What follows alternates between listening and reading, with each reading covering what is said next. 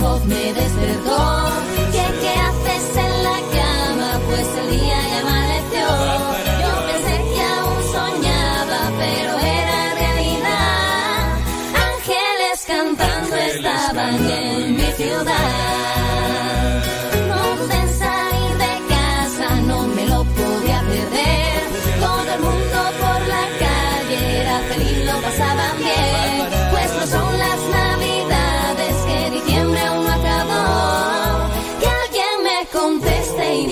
que celebramos hoy.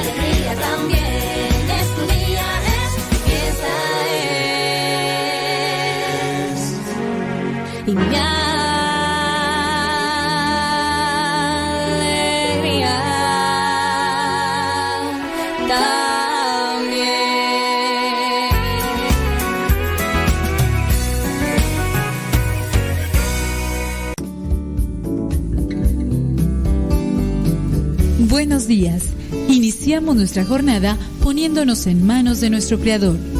Pedimos su gracia para enfrentar como hijos suyos cada reto que la vida nos presente, acompañados de María, la dulce Madre que nos invita a proclamar las grandezas del Señor. Camina con nosotros en radiocepa.com, emisora católica de los misioneros servidores de la palabra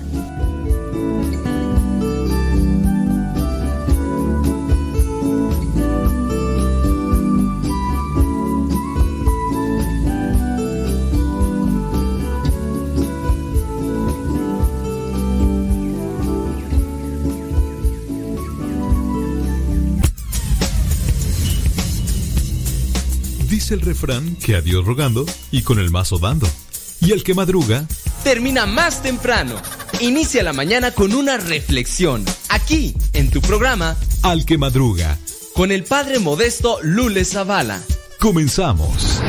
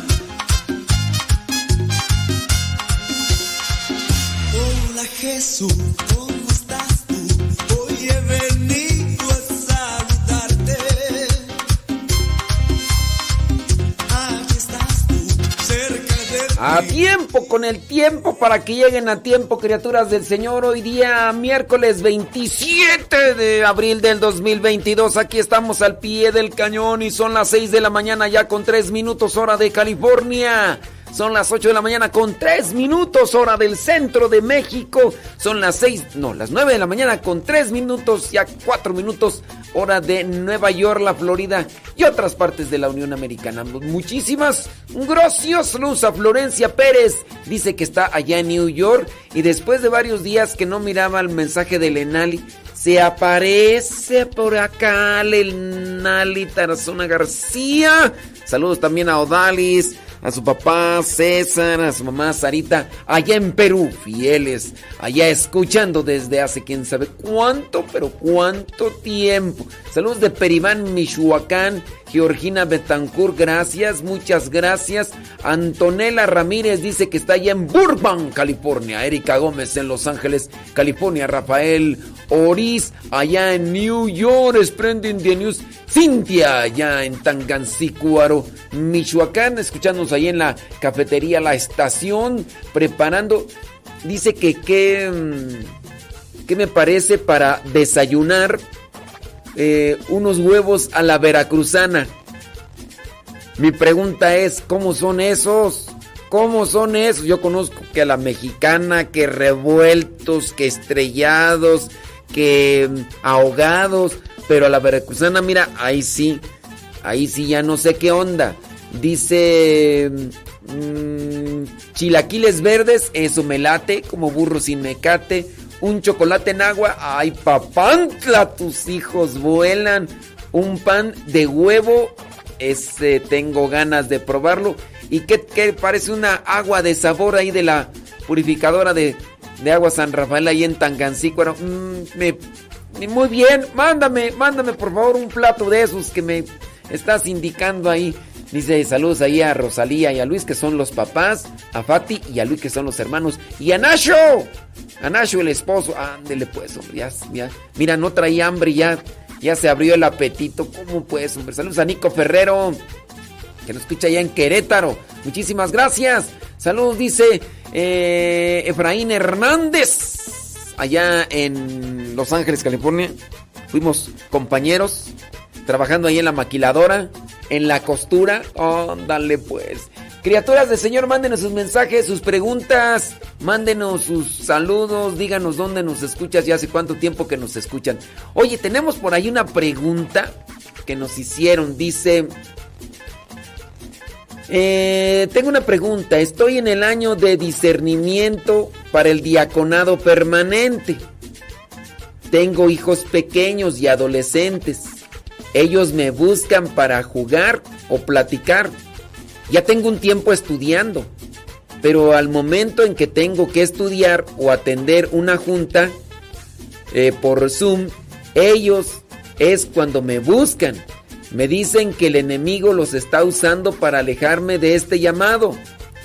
¿Cómo saber si esto es verdad? ¿O si es necesidades de ellos? ¿Cómo puedo saber o qué hacer? Bueno, pues ahí va la respuesta. Mira, tú podrías decir, es que yo estoy preparándome para ser diácono permanente. Para las personas que no sepan qué es ser diácono permanente, ahí les va. Diácono transitorio, el que solamente será diácono por un tiempo y después será ordenado sacerdote.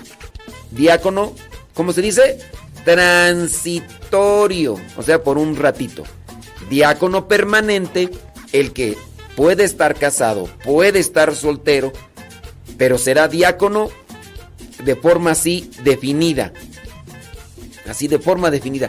Pudiera, pudiera ser sacerdote cuando sus hijos sean mayores, si queda viudo, se prepara y estudia y órale, puede ser ordenado sacerdote.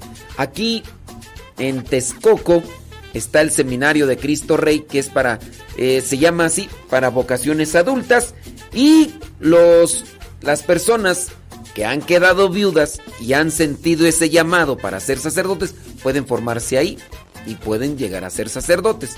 ¿Ok? Y ahí incluso algunos, hubo hace unos años un diácono permanente que ya tenía como 72 años, quedó viudo y fue ordenado como a los 72 años sacerdote, porque después de estar casado y todo eso. Ahora, ¿cuáles son los requisitos para ser diácono permanente? Es decir, estás casado, te tienes que preparar y todo. Los requisitos, sin duda, es que tus hijos ya estén grandes, compadre. Esa es la cuestión. Porque tú debes de saber que ser diácono permanente es muy, muy exigente. Y si tú tienes niños pequeños que necesitan de tu tiempo, que necesitan de tu compañía, que necesitan de tu escucha para jugar, para platicar y todo. ¿No lo puedes ver como una tentación del chamuco? Diciendo, ay, es que el chamuco no quiere que yo sea diácono permanente. A ver, la cuestión es de que tú tienes una vocación ya elegida. Tu vocación elegida es ser esposo, ser padre de familia. Esa es tu vocación. Y no quieras así como que en este caso malinterpretar las cosas. Dedíquese a ser papá, a ser esposo. Cuando sus hijos ya crezcan y tenga ya la posibilidad de que ellos si ocupan ya sus actividades, ándele, pues ahí sí ya es otra cuestión, pero pues ahorita no, no, no hay que malinterpretar las cosas, digo. Si tú estás estudiando para ser diácono permanente, eso tuvieron que habértelo dicho desde el inicio. Que los diáconos permanentes regularmente, una, que tengan buena fama. ¿Qué significa eso? Que no anden con vicios, que no anden así con cosas malas o haciendo el otro, porque ¿qué va a decir la gente? Va a decir, oye, pues mira este anda de borrachín y, que va a ser diácono permanente, anda por allá este, en los antros, anda allá, y luego quiere ser diácono permanente. ¿Qué es eso? ¿Qué es eso? Así que trata de acomodar tu vida en ese sentido de los niños y espérate, espérate, no lo veas como una tentación de chamuco, digo.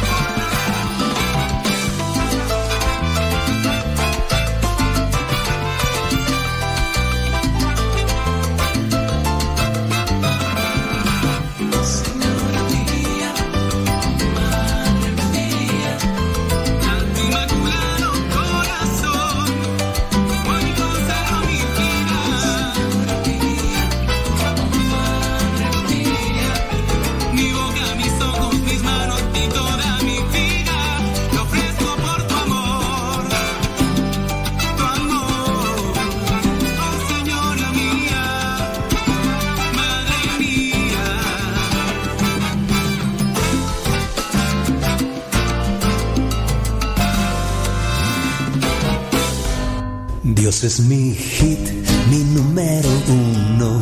Dios es mi hit, por eso lo amo. Tú estás aquí y todo ha cambiado. También es tu hit, por eso te amo. Me has dado amor, un amor santo.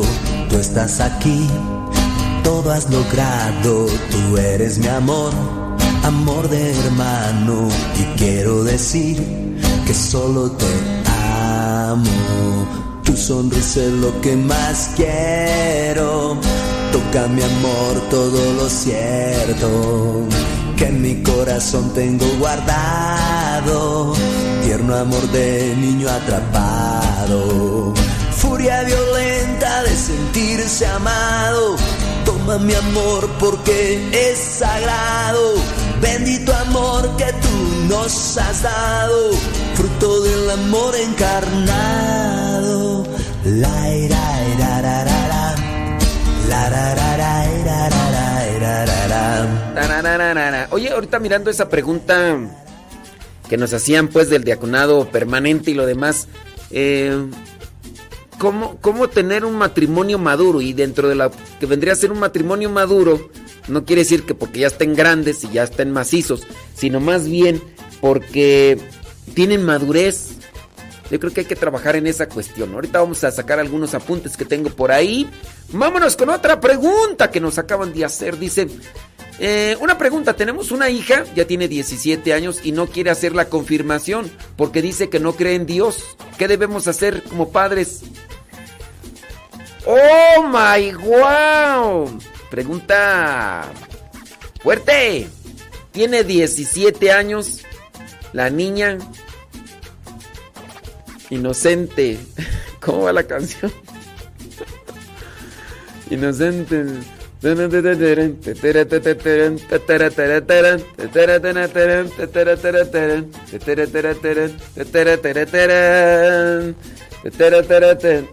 Este, ¿qué hacer? A ver, papás, ¿qué hacer ante esa situación de chiquilla, chamaca, rebeldona, 17 años? no quiere hacer la confirmación porque no cree en Dios. Y ahora, y ahora, san, san, san, san, sararán. ¿qué hacer? Pues miren, más que preocuparse por darle ahorita el sacramento de la confirmación, tendrían que ocuparse por saber cuáles son las dudas de la hija y saber el por qué o cuál es la razón por la que no creen Dios. Di- Digo, más que angustiarse, es que no quiere hacer la confirmación. O sea, más que enfocarse en esa angustia, enfóquense en saber, en conocerla más y ayudarle para que disipe esas dudas, para que tenga fe, para que crezca en el amor y, pueda seguir adelante, ¿no? ¿Por, por qué? ¿Por qué dejó de creer en Dios? ¿Cuál fue el motivo? ¿O cuáles son esas cuestionantes que tiene en su cabeza y por las cuales descarta, eh, descarta a Dios en su vida? ¿Cuál- ¿Cuáles son? ¿Las saben ustedes? ¿Qué respuesta les han dado a, a sus dudas? ¿Se han dedicado tiempo a escuchar? Digo, por ejemplo, no sé, eh, no queriendo utilizar la situación de esta persona que dice que, que quiere ser eh, diácono permanente y por no dedicarle tiempo a sus hijos. Ima- Imagínate que esto progresa, los hijos al ver que su papá está estudiando de Dios y se está preparando para ser un ministro de la iglesia y que de repente crecen ellos y en su enojo porque el papá no les dio tiempo para jugar, digan ellos, ¿sabes qué? Por esta situación ya no creo en Dios. Sí, quizá a lo mejor es algo injustificado y a lo mejor no es muy correcto ni propio, pero al final de cuentas a veces son ese tipo de justificaciones o quejas o excusas por las cuales se dejó de creer en Dios. y habrá algo ahí que ustedes tendrán que corregir como, como papás en esta circunstancia con, con su hija. Yo les invitaría a que pongan más atención en ella sobre esta cuestión. ¿Qué es lo que lo que han dejado de hacer? ¿Qué es lo que ella escuchó? ¿Qué es lo que ella leyó? ¿Qué es lo que ella miró para decir Dios no existe? Em, traten de buscar eso y ayúdenla. Primero que se ayuden ustedes, porque si ustedes no saben darle respuesta, voy a buscar a otra persona, ¿no? Que, que le dé respuesta. No, ten- tendrán ustedes que trabajar, porque ustedes son los que están con ella el más tiempo eh, durante el día y, y de esa manera podrán ayudarle. Digo, digo, ¿no? Ándele pues. Saludos.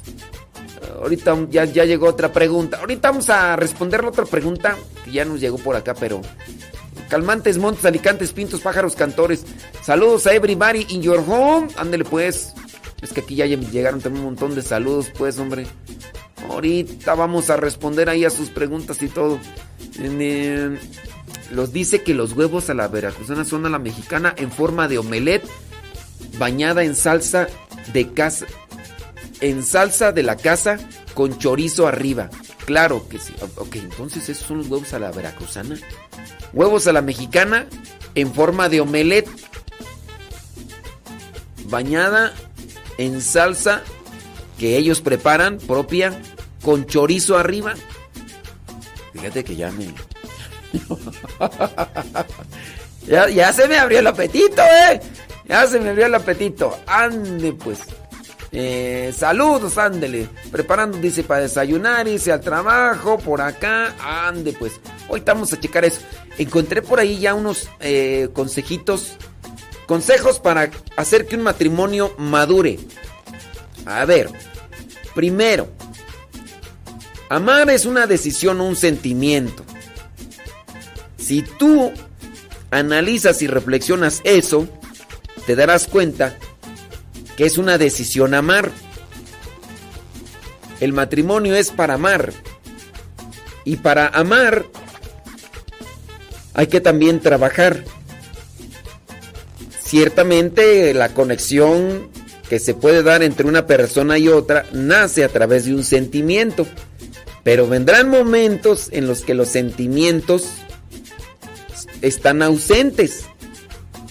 Si el sentimiento está ausente, tú sabes que te tienes que entregar y te tienes que dar. Por ejemplo, tus hijos. Con tus hijos no siempre hay un sentimiento.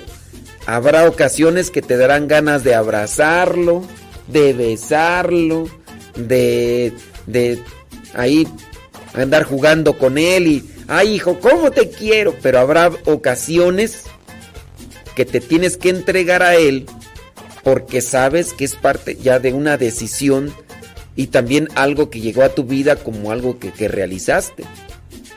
Por ejemplo, imagínate en las mañanas, ahí la señora toda modorra, así, toda se levanta ahí, porque el chiquillo está chille, chille. Y pues ya la señora, ¿qué es lo primero que hace para quitarle eh, ya los berridos del chamaco? Toca el pañal y ya le se dio cuenta que ahí trae algo ahí colgando y pues hay que limpiarlo. Y le quita el pañal y en esas ocasiones cuando quitas el pañal y sale todo el tufo, todo así el... todo el... El vapor intoxicante. en ese momento sube. No vas a decir, uy, qué rico siento. Échame más tubo de ese que me... Uy, me excita, me... No vas a decir eso. Pero sabes que lo tienes que hacer. Y eso posiblemente va a ser durante muchas, muchas madru- madrugadas. No sé, por ejemplo, eh, hace algún tiempo me, me platicaba Laura, la mamá de Reginita, que no les dejaba dormir y andaban ahí con sus ojos de mapache. No sé, ahorita ya parecería ser que ya duerme un poquito más y todo, pero pues sí. Oye, me, me despiertas toda la noche, pero aún así te quiero. No es un sentimiento. No es un sentimiento, ya es algo como una decisión porque me entregué a ti. Cuando los matrimonios maduren esa idea y sepan qué es amar, entonces comenzarán a madurar. Amar es donación. La medida del amor es la capacidad de sacrificio. La medida del amor, pues es amar sin medida, diría la madre Teresa de Calcuta. Quien no sabe morir a sí mismo, no sabe amar. Ayer en el Evangelio yo reflexionaba aquí con los muchachos de formación sobre esto del Evangelio, cuando está platicando ahí Jesús con un maestro de la ley que dice, tienes que nacer de nuevo. Y el maestro de la ley dice, ¿cómo? O sea, ¿me tengo que meter en el vientre de mi mamá para nacer de nuevo? Y Jesús le dijo, ay, ternurita, eres maestro de la ley, te dedicas a las que no sabes, ay.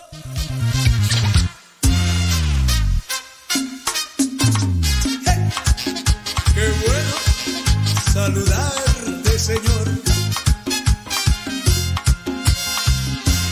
Hola Jesús,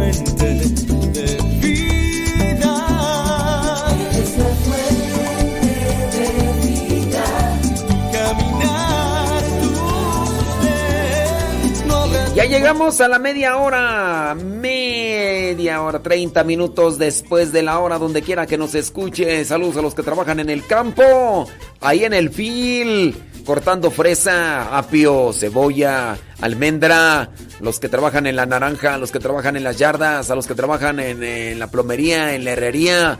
Y que tienen que trabajar bajo el sol ahí, chamuscándose y quemándose. Gracias, muchas, pero muchas gracias a la vida que me ha dado tanto. Medio de los luceros que cuando los... Oye, ¿tenemos preguntas? Sí, tenemos preguntas. Pregúntame. Preguntas, saludos acá, dice desde Jacona, Michoacán, Esteban Padilla. Órale, saludos. Gracias. Déjame ver si hay aquí. Sí,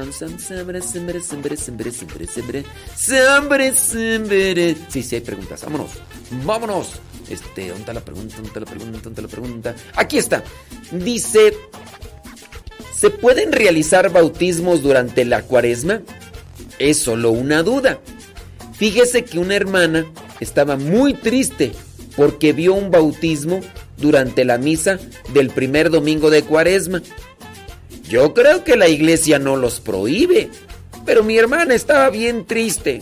Gracias, padre, no diga mi nombre. Gracias por todo lo que hace por nosotros, en formarnos. Sí, se pueden realizar bautismos.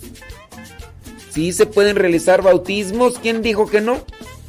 Fíjate nada más cómo son las cosas. O sea, tu hermana está triste porque dentro de su concepción dice, hoy no yo, que no haya bautismos en cuaresma. ¿Cuál es el motivo? ¿Cuál es el motivo? A ver, si el mismo, si mismo Jesús se fue a bautizar antes de iniciar la cuaresma. bueno, antes de iniciar la verdad, pero, pero no, no hay ningún motivo para impedirlo. Tanto así que, mira, el Viernes Santo, el Viernes Santo es el único día en todo el mundo que no hay misa. No debe de haber sacramentos como en este caso del bautismo o confirmación. No debe de haber.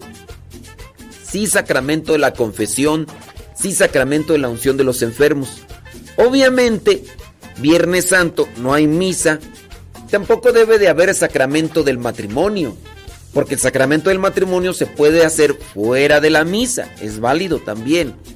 Como también el sacramento del bautismo se puede hacer fuera de la misa o dentro de la misa, sacramento del matrimonio fuera de la misa y dentro de la misa. Alguien que diga, yo no quiero misa y se quiere casar por la iglesia, puede, clarín cornetas, ya sábanas, ¿para qué cobijas? Simón la mona, ¿Qué otro sacramento? Orden sacerdotal. ¿Se puede llevar a cabo el orden sacerdotal fuera de la misa? Ahí sí tengo mis dudas. Ahí sí tengo mis dudas. Pero como que sería como que tú dieras, quiero que me den el sacramento del orden sacerdotal, pero sin misa. Eh, Pues oye, te van a ordenar sacerdote y no quieres misa, pues ¿cómo es eso, no? Ahora, en el Viernes Santo solamente confesión y unción de los enfermos. Muy bien. Digamos que hay un niño que no ha sido bautizado, pero está en riesgo, en peligro de muerte. Se puede bautizar, aunque eh, se señala que no se debe de bautizar el día Viernes Santo. ¿Se puede bautizar cuando está en riesgo de muerte? Sí. Sí se puede bautizar en Viernes Santo y durante toda la cuaresma se puede dar bautizos. Los días, el día sábado santo, de hecho se hace el bautismo de los catecúmenos, es decir, personas mayores que no han sido bautizadas y que han sido preparadas y en la vigilia pascual se bautizan el sábado santo. Entonces dile a tu hermana que no se angustie, que no se aflija por fantasmas mentales. Sí se puede bautizar, ¿cómo es que no? Naturales son los indios, dijo Lino Huitrón. Vámonos con otra preguntita y ahorita nos vamos con... Ah. Ándele, pues.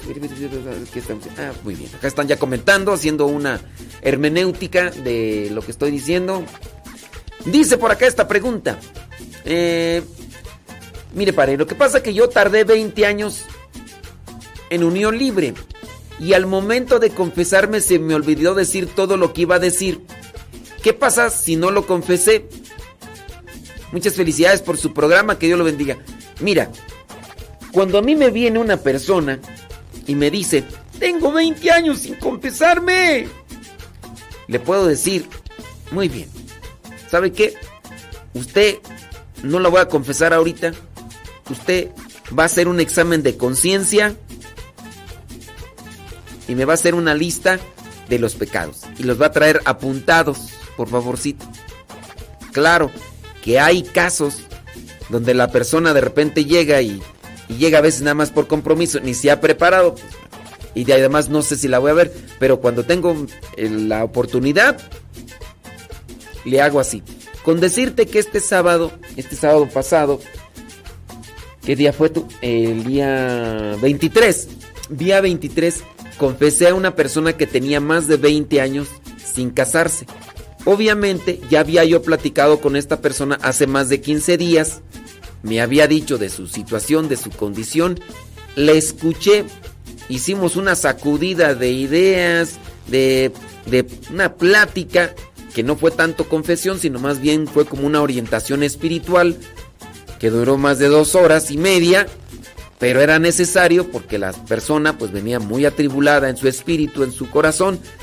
Después le dije, ahorita no la voy a confesar, tiene que prepararse en oración, en reflexión, haciendo un examen de conciencia. Si es que quiere sacar todos sus trapitos, todos sus pecados, si los quiere ya, para que se arrepienta. Y sí, la persona fue obediente, no como otras mulas que les digo cosas y nomás no hacen caso, ¿verdad? Pero la persona fue obediente, de hecho trajo su libreta y traía apuntados guiones para decir sus pecados, no la historia del pecado, sino sus pecados, porque también hay gente que no sabe confesarse. El problema de no saberse confesar es cuando me vienen a contar la historia del pecado. Yo que tengo que estar sabiendo el contexto de un pecado. Fíjese, padre, que el otro día me levanté yo porque yo no sé usted a qué hora se levanta, padre, pero el otro día yo me levanté temprano porque yo acostumbro, padre, desde hace mucho tiempo. Es que así me acostumbraron a mí porque yo me levantaba al molino. Yo iba al molino, padre, y parece que mi mamá, pues, este, decía que eh, para seguridad, pues, fíjese que todo el, tiempo en aquel, no, no, no estaba igual. Y pues me levantaban temprano a mí para irme al molino y pues yo, yo así estoy acostumbrado, ya incluso a veces está sin decir, ¿qué tengo que estar sabiendo yo todo eso? Ya me dime el pecado que... Así hay gente. Por lo regular, señoras. Y mientras más grandes, algunas. Mientras más grandes, más rolleras. Disculpe, pero tengo que decirlo para ver si si se acomodan. No me tienen que contar una historia y luego la otra. A veces no saben confesar porque me cuentan los chismes del vecindario, de la familia. Fíjese, padre, que mi esposo, mi esposo y bien borracho, padre. Y... Padre, Ay, tengo una hija que es bien huililla. sale, ya tiene como tres hijos de diferente padre. De diferente viejo. Y yo le digo que no se sale bien huililla, padre. Yo que tengo que andarme enterando de los. Dígame los suyos y, y ya. Por eso, pues mejor así en listita, padre. Hice esto, hice el otro, hice aquello, y catapum, catapum, papá, rápido. Pero sí hay gente que... Danos paciencia, Señor, danos paciencia.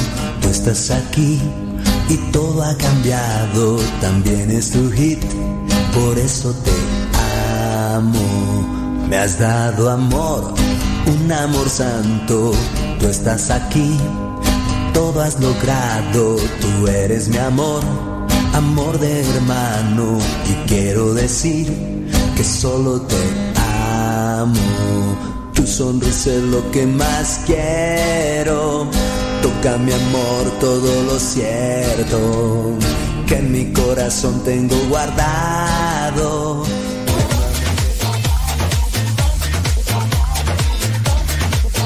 preguntan por acá que cómo se hace un examen de conciencia.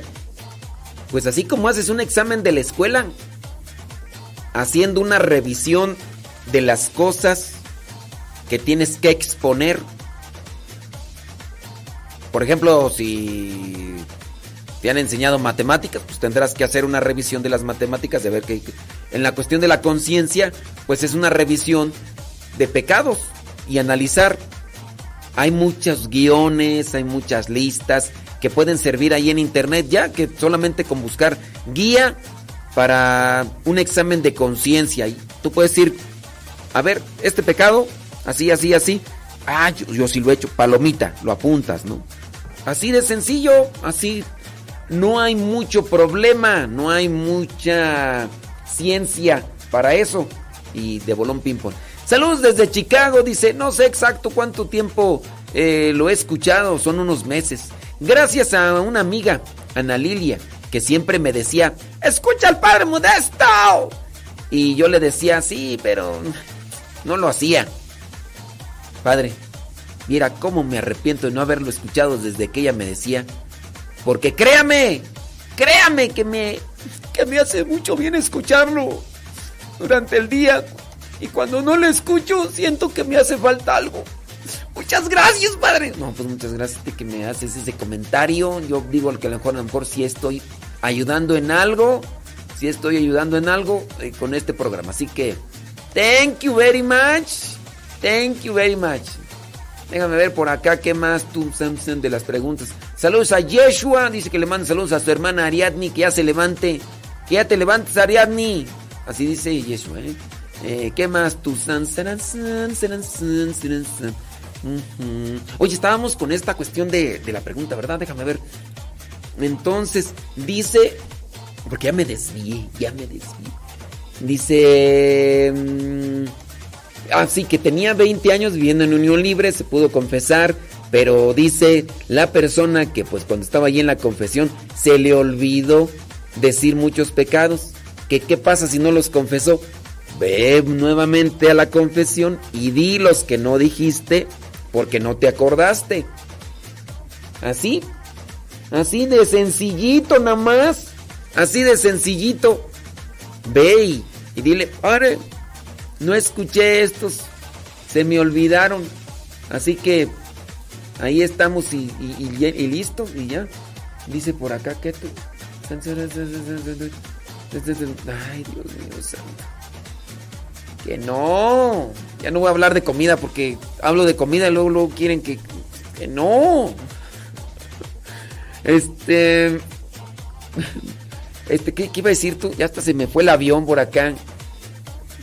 Este. ya se me fue el avión.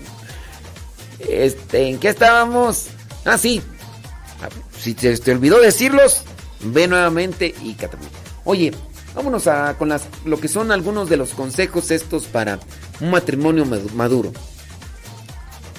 Quien trate de trabajar y en conciencia saber lo que es amar y sabe que no es un, un sentimiento que, que se tiene que incluso disponer y sacrificio, esa persona ya está madurando, así como, como el papá con los hijos o como lo- los hijos con los, con los papás.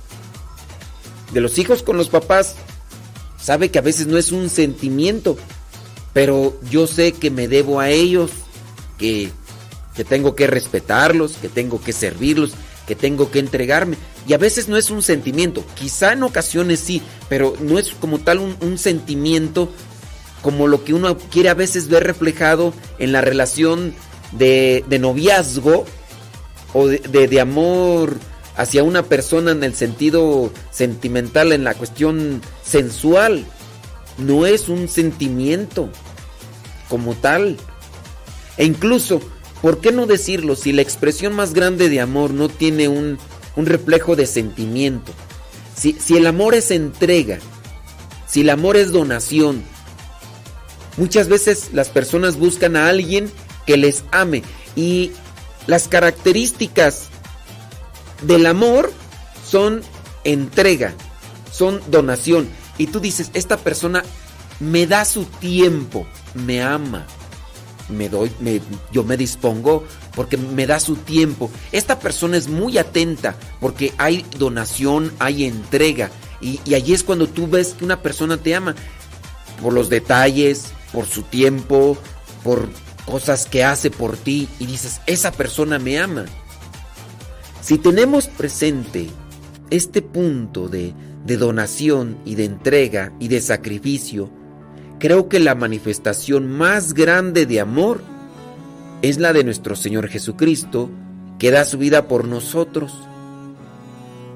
Ahora, cuando una persona se da de esa manera, muchas de las veces ni siquiera uno tiene un sentimiento hacia ciertas personas en específico con las cuales yo tengo una retroalimentación como tal.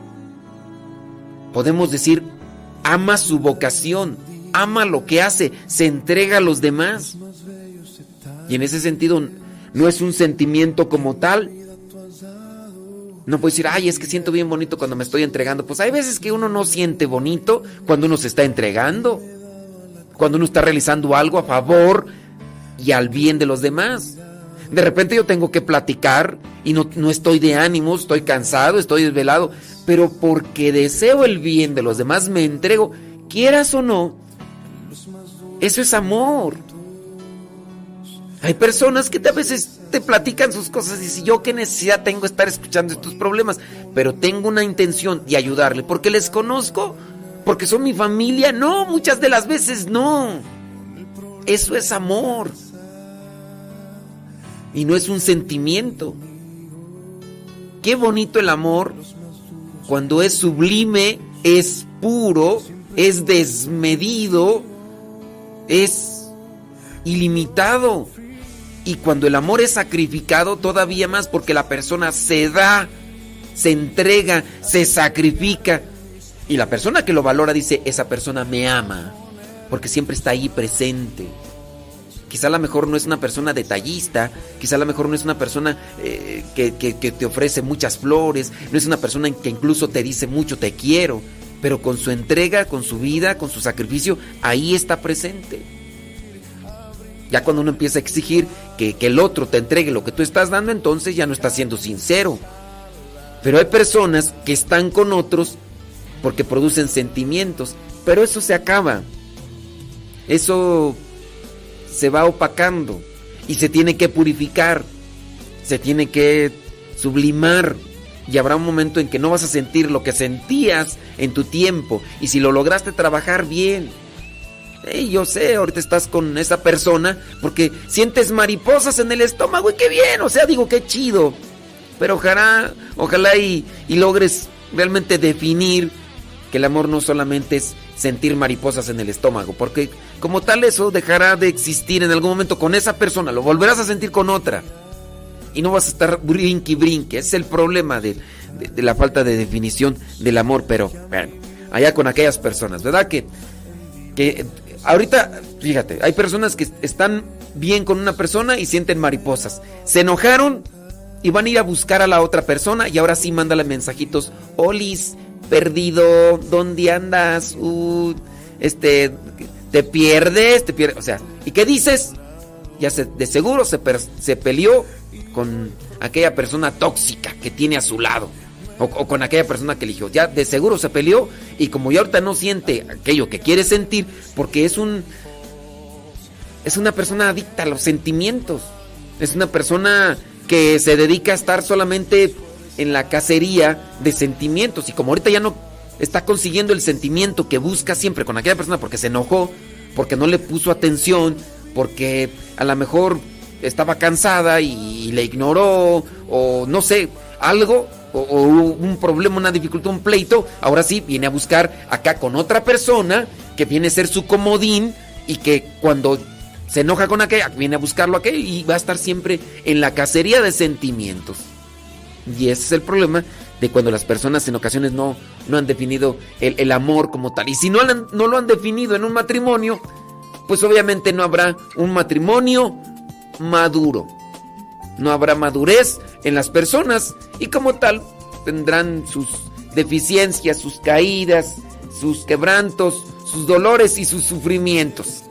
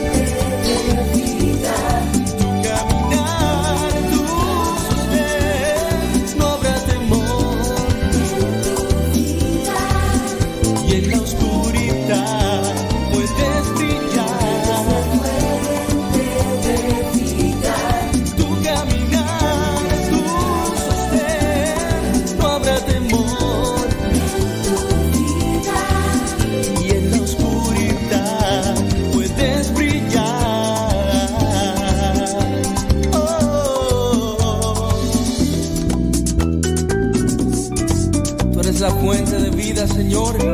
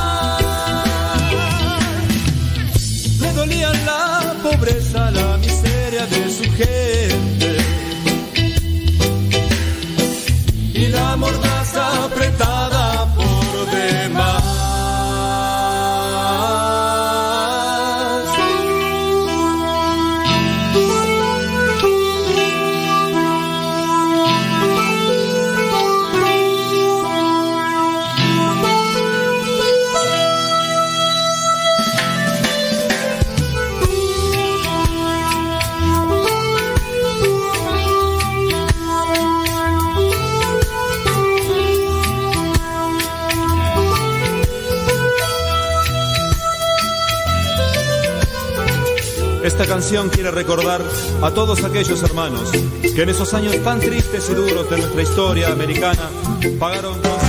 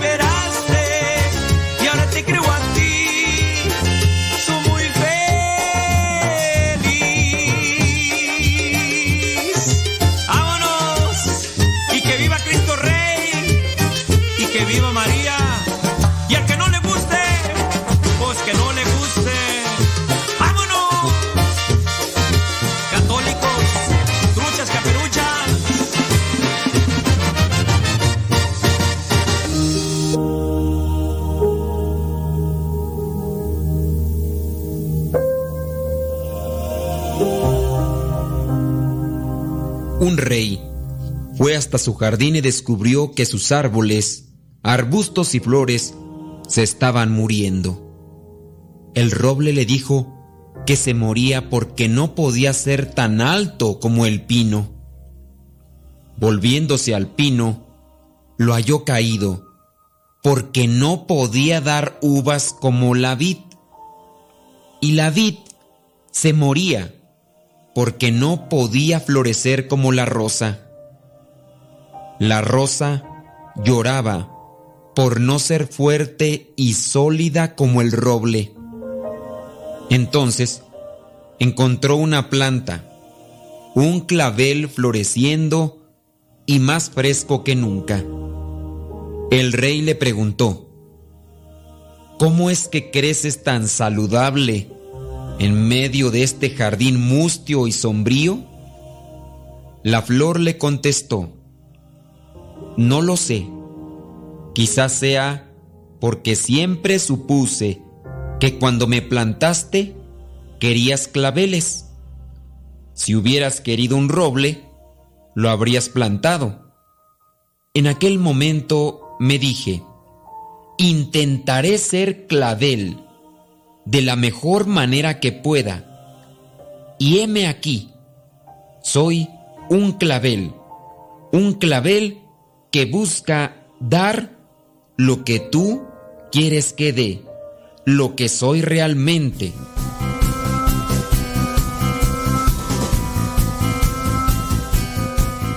Moraleja. Así a veces nos pasa a nosotros. Vivimos marchitándonos en nuestras propias insatisfacciones, en nuestras absurdas comparaciones con los demás. Si yo fuera, si yo tuviera, si mi vida fuera, siempre conjugando un futuro incierto en vez del presente concreto, empecinados en no querer ver que la felicidad es un estado subjetivo y voluntario. Podemos elegir hoy estar felices con lo que somos, con lo que tenemos, o vivir amargados por lo que no tenemos o por lo que no podemos ser.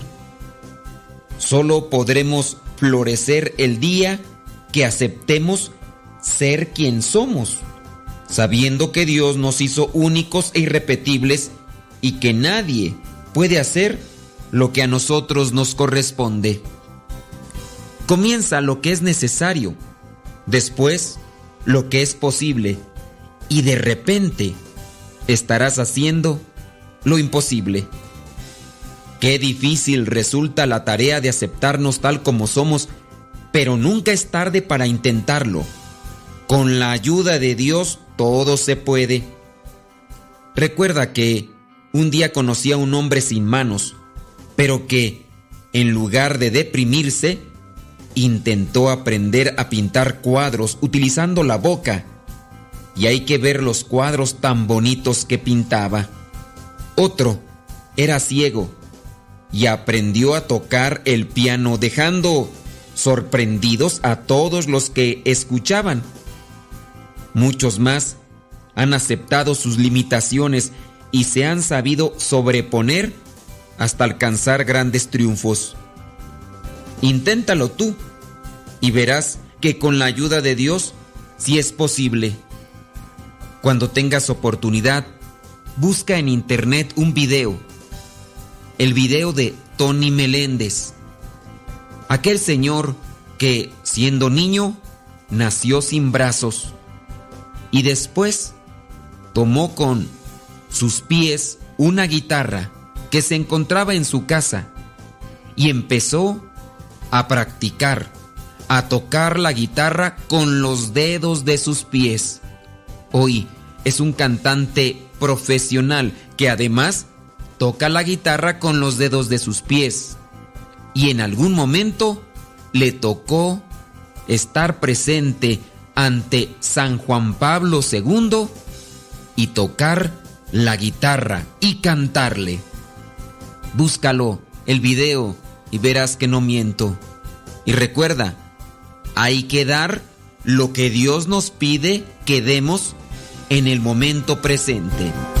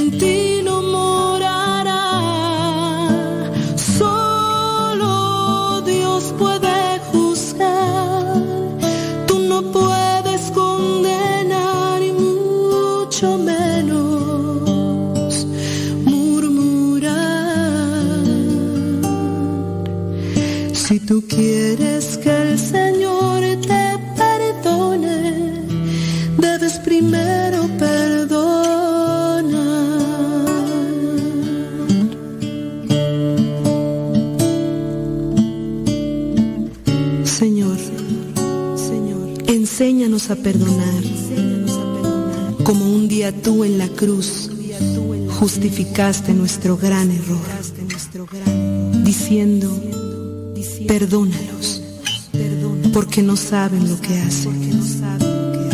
Présame tu corazón un momento para perdonar a los demás como tú me has perdonado a mí. Alguien que te amó, su propia vida la entregó para que fueras libre desde este cautiverio. Él perdonó a los demás sin importar si hicieron mal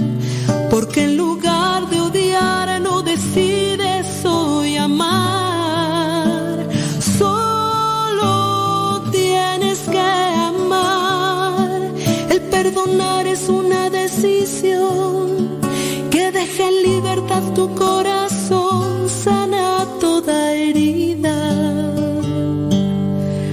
La amargura en ti.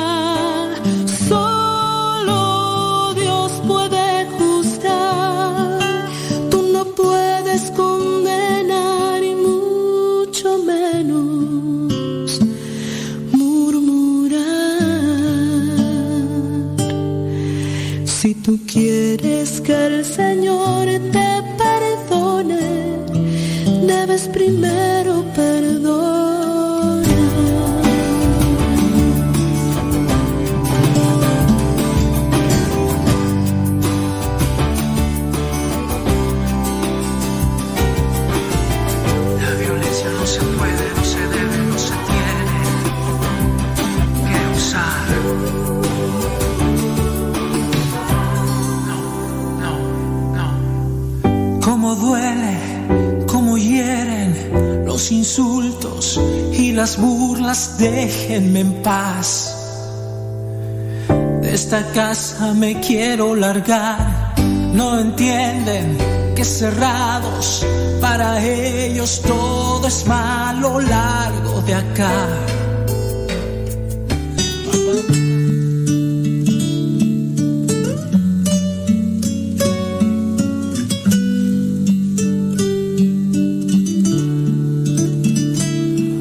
Vamos a mirar la primera lectura que nos presenta la liturgia de la iglesia el día de hoy y vamos ahí a Isaías capítulo 40 versículos del 1 al 5.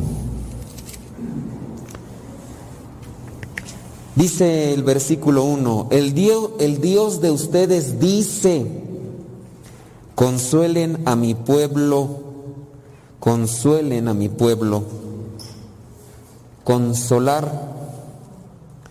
¿A cuántos han consolado durante estos días? ¿O ustedes desconsuelan? ¿Consuelan o consuelan?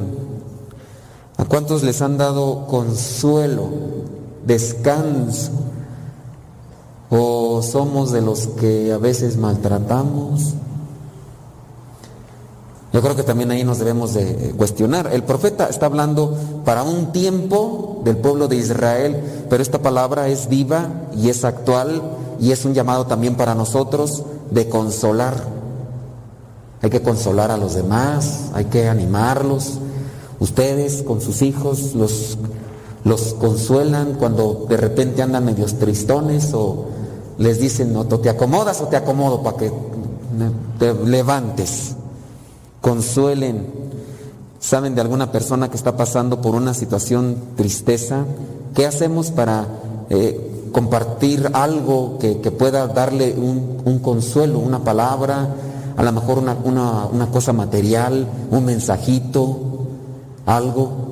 ¿O estamos tan vacíos de eso que ni podemos ni siquiera consolar a alguien?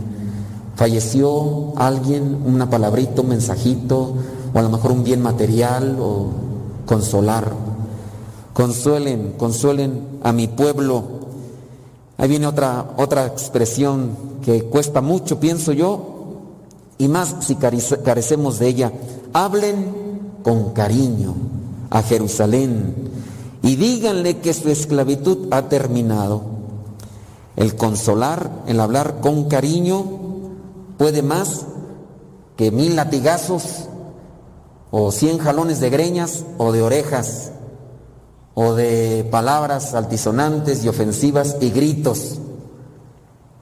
Sí, a lo mejor en cierto momento sí hace falta uno, dos, no sé, pero ya es tiro por viaje y a cada rato, pues ya no, ¿verdad? ¿Qué, puede más? Un grito, una, un maltrato, eh, un, o una palabra con cariño, con paciencia y comprensión para corregir a los hijos. ¿Ustedes qué piensan? ¿Puede más reglazo que cariño? ¿Puede más este golpe que tiempo con paciencia? ¿Qué puede más? no le piensen tanto. están pensando demasiado, ¿no? Ya que, no, depende, es que como usted no tiene hijo, bendito Dios. Yo sé de esos chukis que andan por ahí, los estoy viendo algunos. Y sí, yo entiendo la desesperación y todo, pero eh, hasta la misma palabra nos dice y eh, hablen, consuelen, hablen con cariño y díganle que su esclavitud ha terminado, que ya ha pagado por sus faltas, que ya ha recibido de mi mano el doble de castigo por todos sus pecados. Allí en el versículo 4. Veamos el versículo 4. Rellenen todas las cañadas, allanen los cerros y las colinas, rellenen las cañadas, allanen los cerros y las colinas. Ante una situación difícil que se puede dar en cualquier circunstancia de la vida, lo próximo y lo inmediato ante una dificultad o problema no es buscar los peros, las razones o quién tuvo la culpa. Hay que buscar soluciones.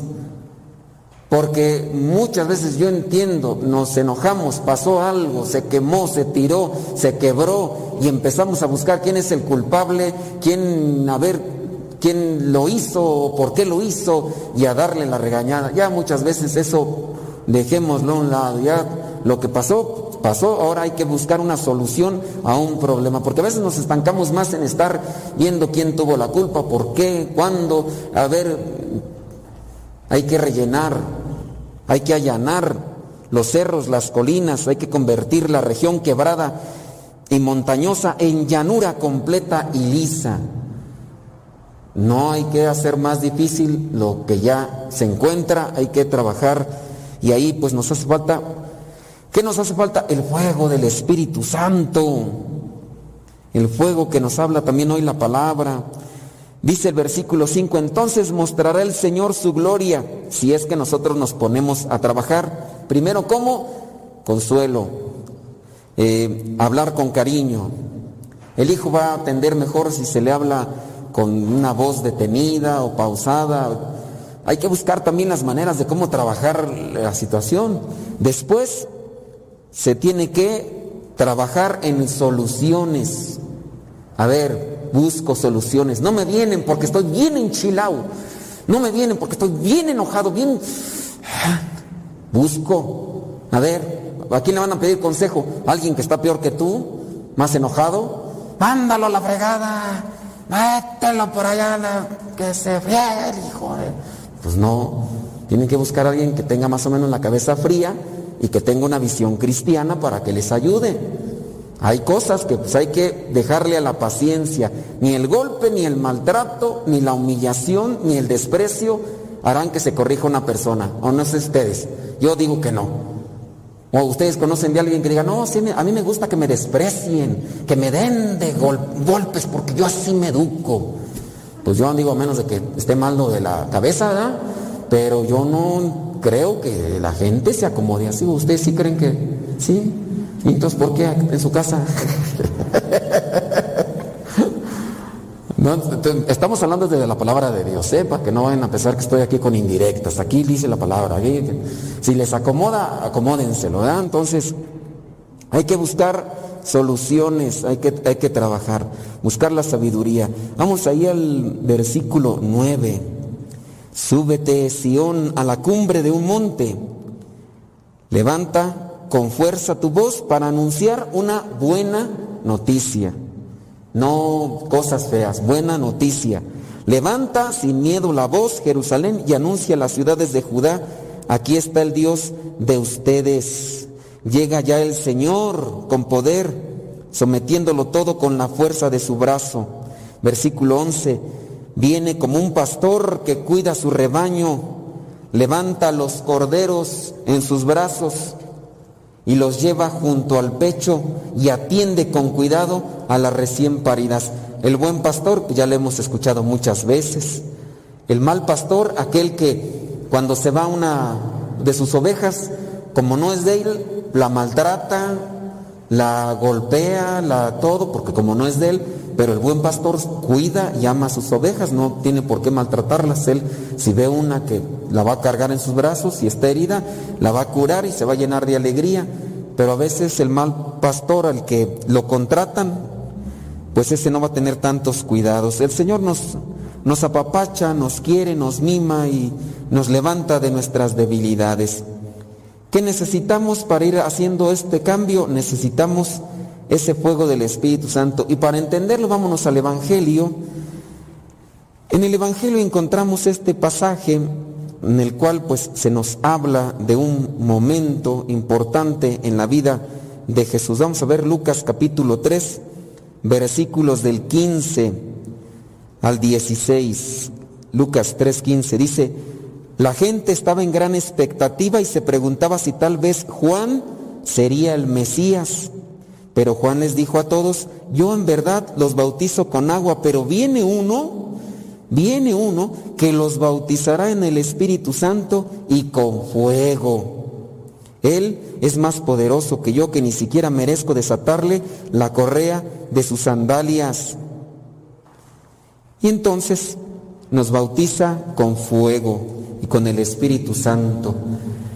Lamentablemente a veces no dejamos trabajar al Espíritu Santo, nos dejamos llevar más por el impulso, por el arrebato, por el enojo, por los sentimientos, de lo que sentimos. Eh, Eso es lo que a veces hacemos y decimos. Entonces, te- te- tratemos de buscar siempre más una cordura con reflejo a lo que vendría a ser lo que llevamos dentro, el Espíritu Santo. Hablando de, del bautismo de Jesús, nosotros fuimos bautizados también y fuimos bautizados y cuando nos bautizaron pues recibimos el Espíritu Santo, pero no, no lo dejamos trabajar. Veamos allí el versículo 21.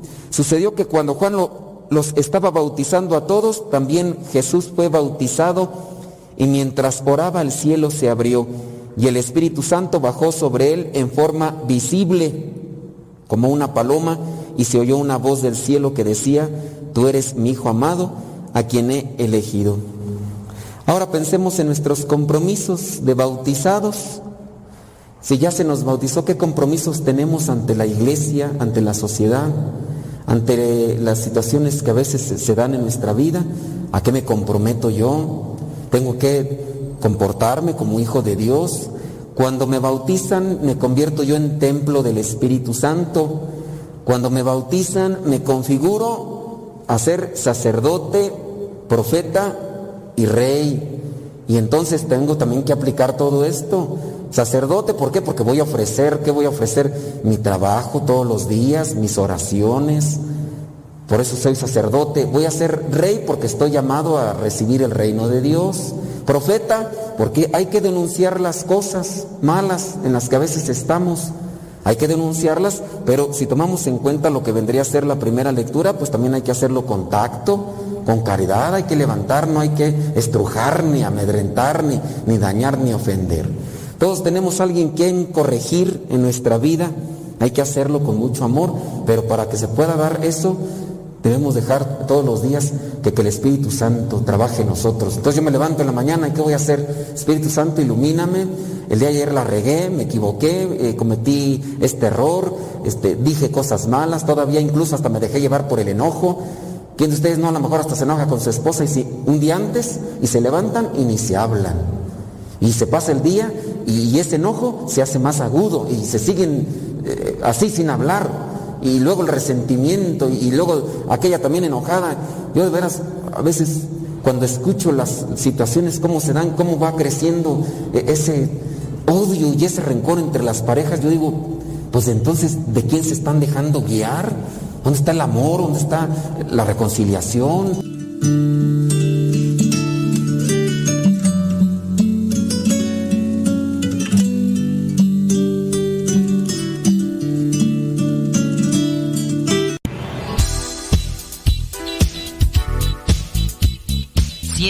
Tenemos algo que compartir en nuestras redes sociales. Por eso síguenos como Modesto Lule en Instagram, en el Twitter, en YouTube, también en iTunes. Recuerda nuestras redes sociales, las más populares, Modesto Lule, y ahí nos mantenemos también en contacto.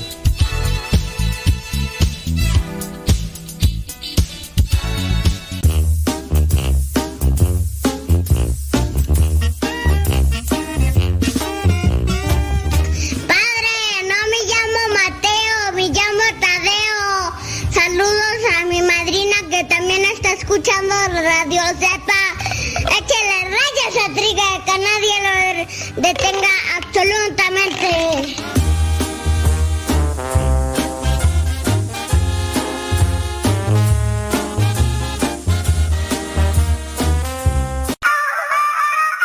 Aquí somos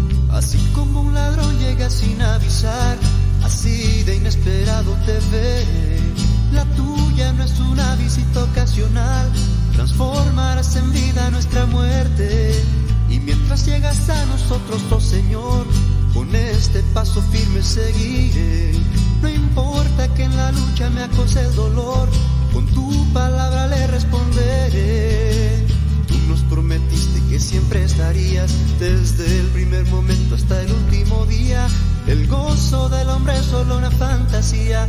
El odio le ha llenado el corazón. Cuando regresarás, vuelve no tardes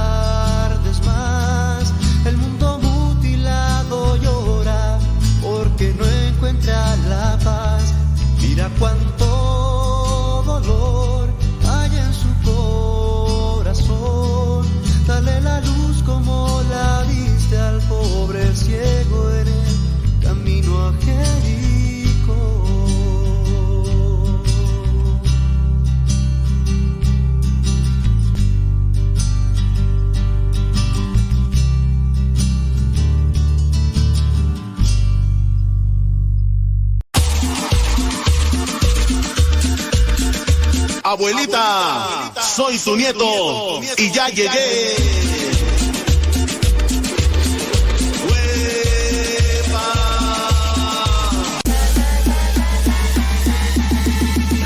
Corazones.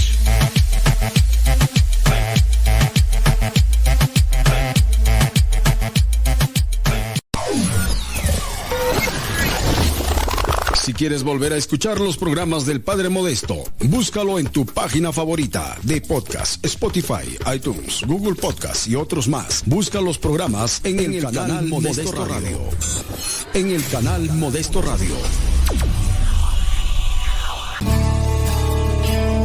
En estos momentos vamos a escuchar la palabra de Dios.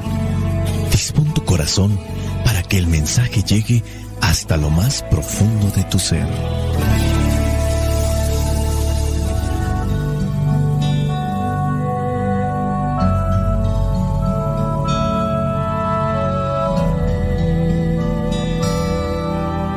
El Evangelio que la iglesia nos presenta para el día de hoy corresponde a Juan, capítulo 3, versículos del 16 al 21. Dice así, pues Dios amó tanto al mundo que dio a su Hijo único, para que todo aquel que cree en Él no muera, sino que tenga vida eterna. Porque Dios no envió a su Hijo al mundo para condenar al mundo, sino para salvarlo por medio de Él. El que cree en el Hijo de Dios no está condenado, pero el que no cree ya ha sido condenado por no creer en el Hijo único de Dios.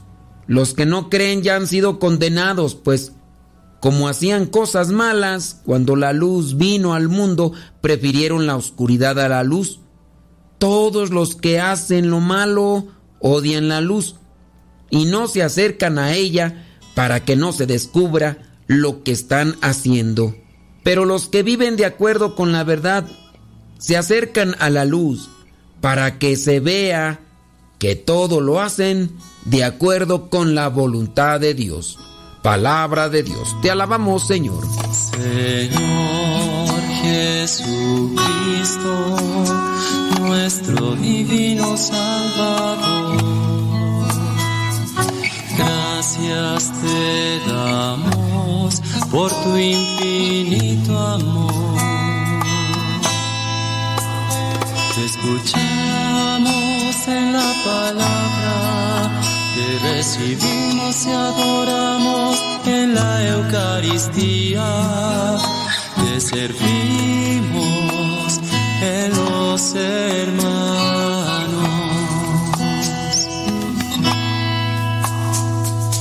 Que seamos misioneros como lo quieres tú enseñando a los hombres el fuego de tu amor. Vamos a hablar primeramente un poquito de teología. Hablar del Evangelio de Juan dicen los que son estudiosos de la Sagrada Escritura es hablar como de un tejido. Un tejido hecho con tres diferentes hilos. Los tres se combinan y por esa razón en un mismo capítulo podemos encontrar variantes diferentes. Cambian las presentaciones. De repente es muy entendible, práctico, cercano. Y de un momento a otro da un salto, haciendo un aterrizaje en lo espiritual. Y ahí es donde nosotros debemos también profundizar porque el Evangelio no solamente tiene que ser visto en la cuestión práctica, porque estaríamos entrando a terrenos meramente moralistas y el Evangelio no habla a lo que es moral solamente, nos habla al espíritu que tendría que reflejarse en lo moral. El primer hilo, dicen los estudiosos, son los hechos y palabras de Jesús. El segundo hilo son los hechos de la vida de las comunidades. A partir de la fe en Jesús, obviamente estas comunidades convencidas de la presencia de Jesús en medio de ellas, las comunidades tienden a iluminar su caminar con las palabras y los gestos que les presentan. Y esto sin duda ha tenido un impacto sobre la descripción de la realización del Evangelio. Por ejemplo, el conflicto de las comunidades con los fariseos del final del primer siglo marcó la forma de describir los conflictos de Jesús con los fariseos, una constante muy repetida. Entonces, para que no nos perdamos, Juan tiende a presentar los hechos, las palabras de Jesús, pero también en el otro hilo presenta una respuesta a las comunidades, entremezclando las situaciones que se dan entre ellos, pero con la resonancia de la vida de Jesús. Y el tercer hilo son los comentarios hechos por el evangelista en el ambiente de la comunicación, hablando específicamente en el ambiente de las noticias, se le llama editorial al comentario que se hace de lo que se ha compartido como noticia. Por ejemplo, se presenta el caso de un accidente de tráfico.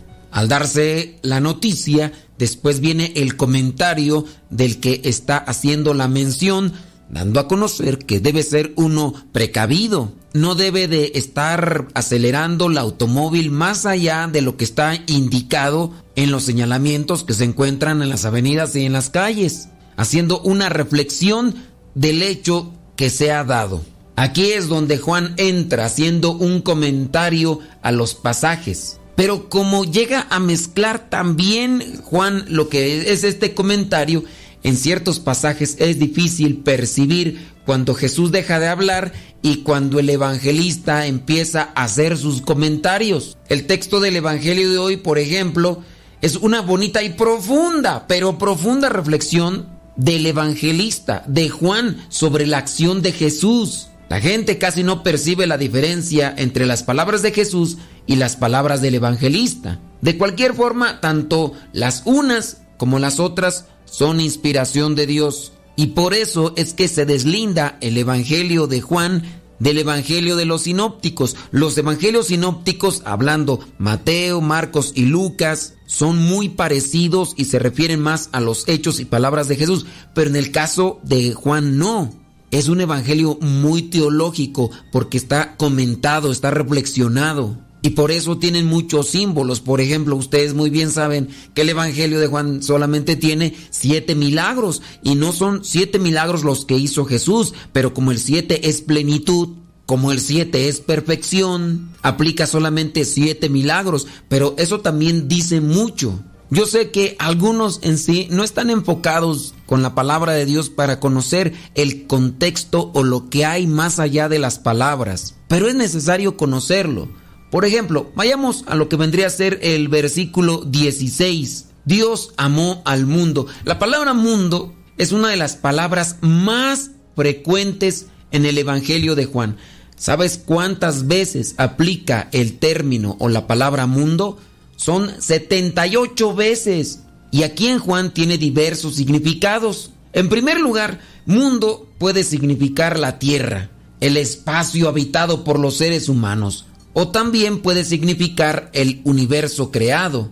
Mundo puede significar también las personas que habitan esta tierra, la humanidad toda, por ejemplo. Puede significar también un gran grupo, un grupo numeroso, en este sentido de personas. Es una expresión de todo mundo. Aquí, en nuestro texto, la palabra mundo tiene el sentido de humanidad, de todo ser humano. Dios ama a la humanidad de tal modo que llegó a entregar a su Hijo único. Vendría a ser otra traducción ya entendiendo el significado de mundo. Quien acepta que Dios llega hasta nosotros en Jesús ya está en otro nivel y eso también es fruto de la fe. Encontramos en el versículo 17 donde dice, porque Dios no envió a su Hijo al mundo para condenar al mundo, sino para salvarlo por medio de él. La imagen de Dios aquí es la de un padre lleno de ternura, porque Dios no manda a su Hijo para condenar al mundo, sino está enviándolo para salvarlo. Es un padre que busca una y otra manera para salvar a sus hijos.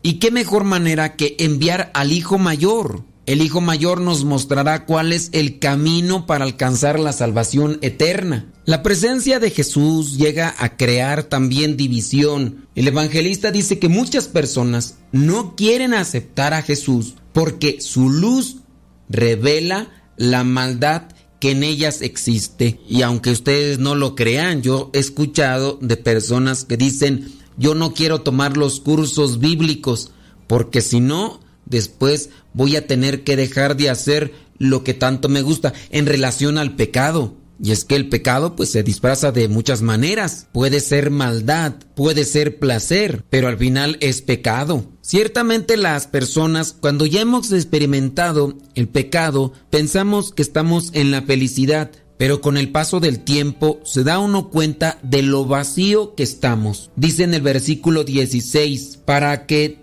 todo aquel que cree en Él no muera, sino que tenga vida eterna. Sabemos muy bien que cuando se refiere a la vida eterna, no solo y únicamente se está hablando de lo que acontece después de esta vida, sino también ya cuando uno abraza la cruz y comienza a seguir al Nazareno, uno también comienza a experimentar la vida. Muchos nos hemos dado cuenta de eso. Quizá no hemos tocado fondo a comparación de otros, pero sí nos damos cuenta que cuando estamos del lado de la luz, la paz, la alegría, la felicidad que nos da estar con la luz es más grande que lo que vendría a ser esa alegría que recogemos del pecado. Hace poco miraba un documental en el que entrevistaban a personas que se dedican a la prostitución tanto hombres como mujeres. Ellos daban a conocer lo que era su mundo, daban a conocer cómo habían entrado, daban a conocer también la pobreza espiritual, la situación tan paupérrima hablando desde el espíritu y el alma. Hablaba de aquellos que eran adictos prácticamente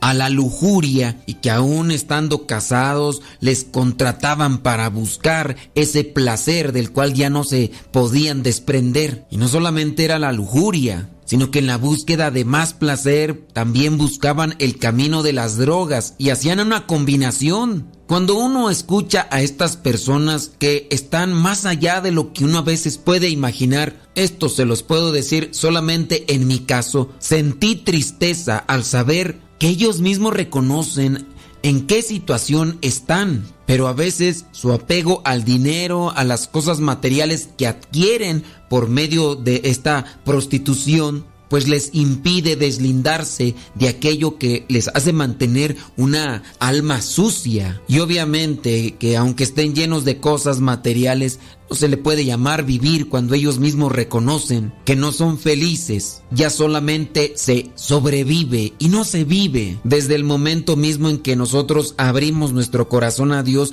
y le permitimos vivir. Porque no solamente es voy a creer en el Hijo de Dios, sino quiero que vivas en mi corazón, en mi vida y yo te voy a proyectar, yo te voy a reflejar. Por eso me voy a esforzar en hablar desde tu corazón, en actuar desde tu corazón. Y ahí es donde comienzo a experimentar las cosas tan dulces y bellas que tú depositas en mi vida. Ese es el amor de Dios para el mundo. Y Dios no nos obliga, no ejerce ninguna coacción en nosotros. Espera que cada uno abra su corazón, que deje entrar la luz de Cristo. Dice en el versículo 19, los que no creen ya han sido condenados, pues como hacían cosas malas, cuando la luz vino al mundo, prefirieron la oscuridad a la luz. Abramos los ojos del alma para distinguir a Dios en nuestras vidas. Abramos nuestro corazón para que Él habite en lo más profundo de nuestro ser.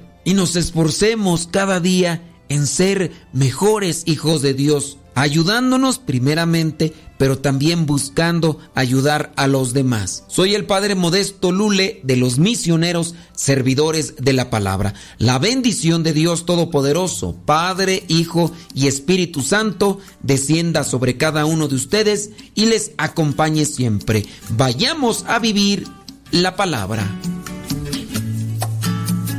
Lámpara es tu palabra para mis pasos, en mi sendero.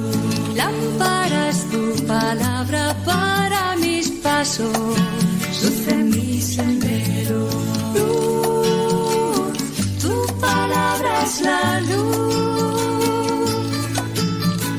Luz, tu palabra es la luz.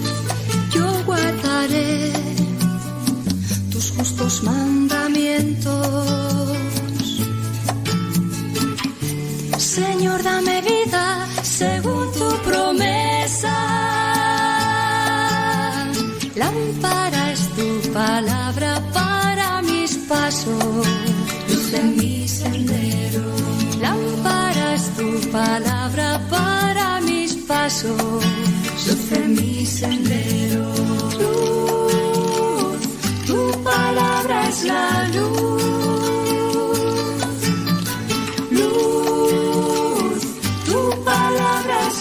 Luz.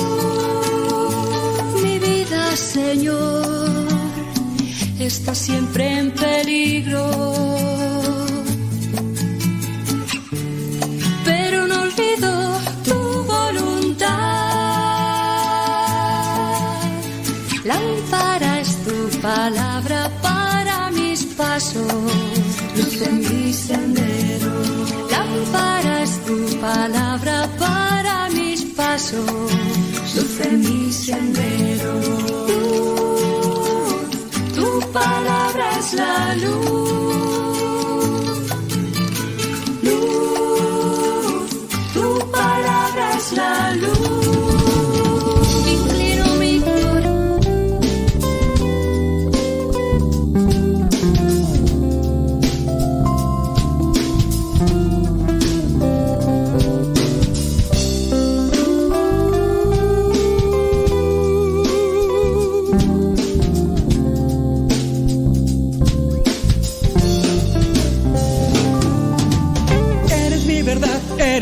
Eres mi razón.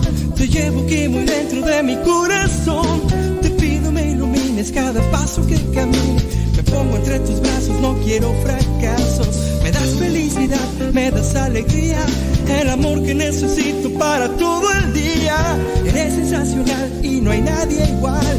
Me llenas todo el tiempo de felicidad. Estoy hablándoles Estoy hablando solo de ti. De tu amor, de esa alegría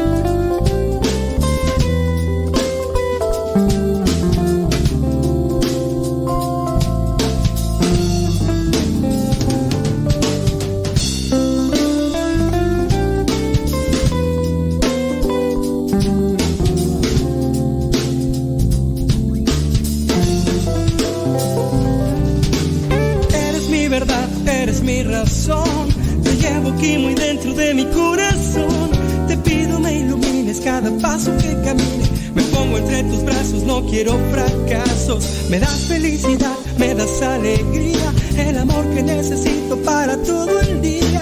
Eres sensacional y no hay nadie igual. Me llenas todo el tiempo de felicidad. Estoy hablándoles de ti. Estoy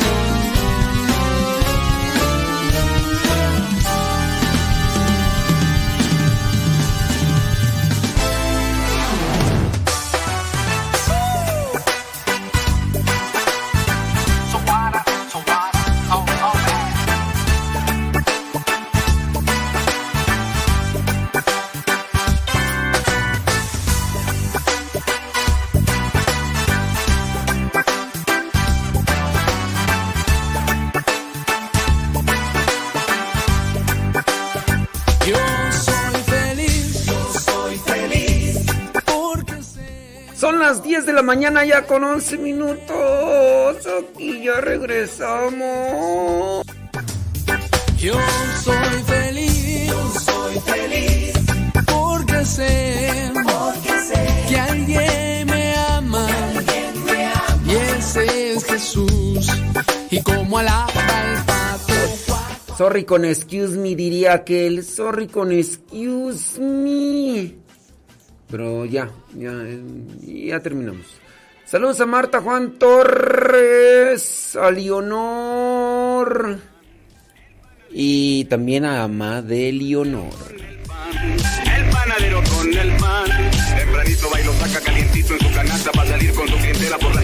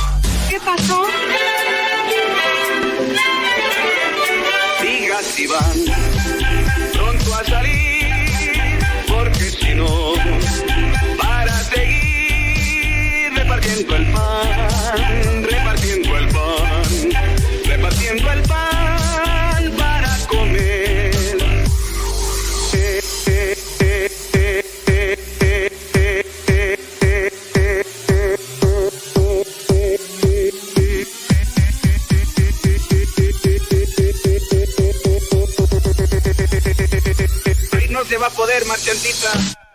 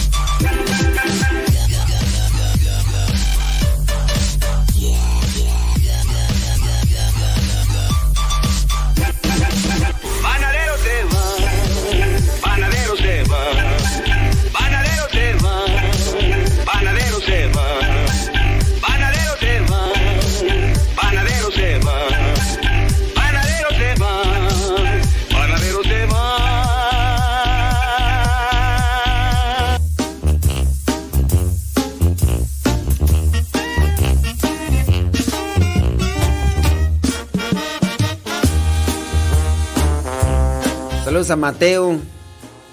Perdona, Tadeo.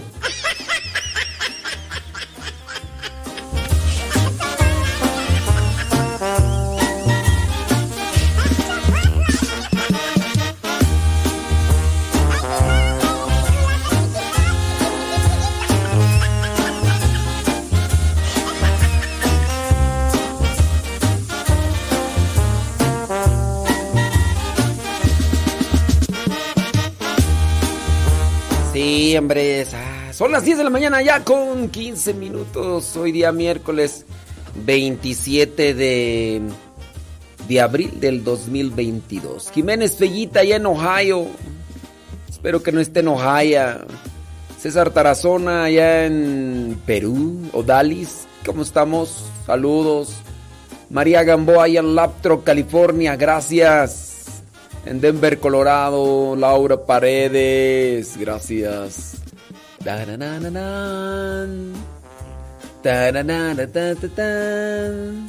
Saludos a Jovita Gutiérrez desde Argentina. Gracias por escucharnos. Espero que nos recomienden por allá. Y si en algo sirven las cosas que decimos aquí en el programa para alegrarles el día. Bendito sea Dios. Dice que si hoy es mi cumpleaños. Sí, hoy es mi cumpleaños.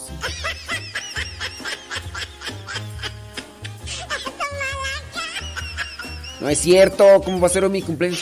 ¿Por, por qué preguntan que si es mi cumpleaños? Es que ya son dos personas, tres personas que, si- que me preguntan que si hoy es mi cumpleaños. No, no es mi cumpleaños. ¿Por qué dicen que es mi cumpleaños? Nomás pregunto. Pre- pregunto. Saludos a Mateo. Ah, no, perdona, Tadeo.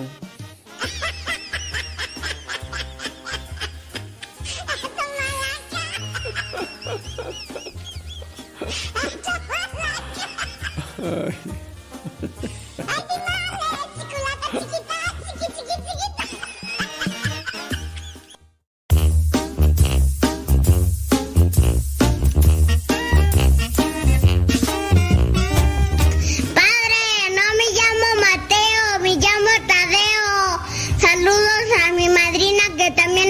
escuchando Radio Zepa.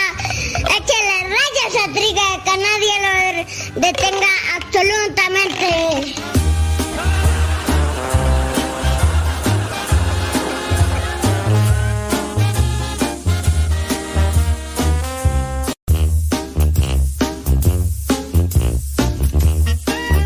Y el, el trigue, dice Tadeo. Ay, señora Gaby Ordaz. Apenas en sintonía, dice. Ay, no, no, no, no, no, no, no, no. No. Vamos a ver. Dice aquí estudiando un poco, dice Yasmín. Ah, está estudiando lo del método. Ándale, muy bu- Buenos días, Yasmín. ¿Cuándo vuelves a venir por acá, Ámbaro? Saludos a Nayibé Lua, dice. Está comiendo nopalitos con huevo, cebolla y jitomate. Y su respectivo licuado de papantonio. Ay, ese licuado del Papa Antonio de veras, hombre. Es muy nutritivo, es muy de veras. Pati García, saludos, dice desde Nashville, Tennessee, muchas gracias. Ándale pues, ahí estamos en Nashville, Tennessee. Eh, hoy, hoy sí le voy a mandar mi audio para decirle cómo se pronuncia mi nombre correctamente. ¿Tú crees que me interesa?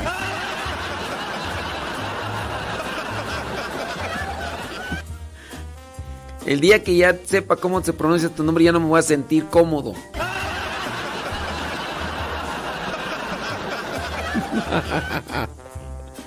Nayi ve. Nayi ve nada aquí, ¿eh? Nayi ve, Nayi oye. Ay, qué, ay, qué, qué simpático digo yo.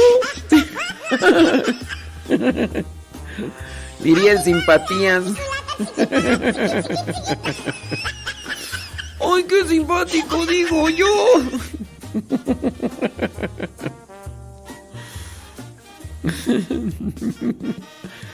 Betty Galván dice que le manda saludos a Marta Juan Torres y a Leonor desde Springfield, Oregon. También hoy aquí anda la mamá de, de Leonor.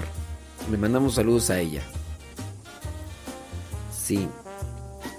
Dice Lucy León, dice eh, saludos a Marta, a Leonor y a- dice hoy sí música movida desde Florida, más o menos, más o menos.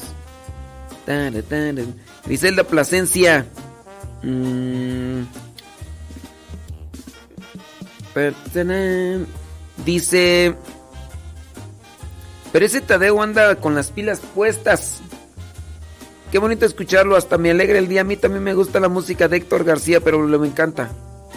Saludos a las de botas. Ya, ya se compró unas botas nuevas, ya después de las... Son iguales, no hay diferencia, pero ya se compró unas botas. Y empezó a taconear, pero como está en la alfombra, no se escucha nada. Lourdes Paredes dice gracias. Ahí andamos, Lourdes, échale ganas. Sí.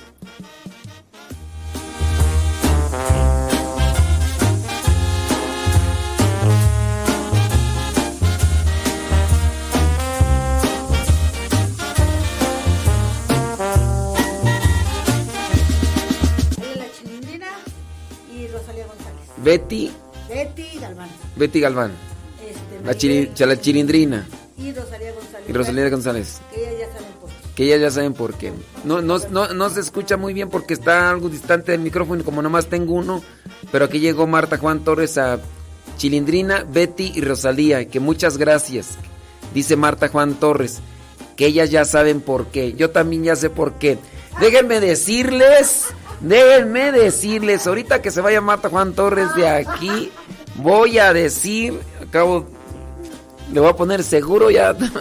Y ahorita les voy a decir corte. Ahorita regresando les voy a contar el chisme. 9, 10 de la mañana con 22 minutos.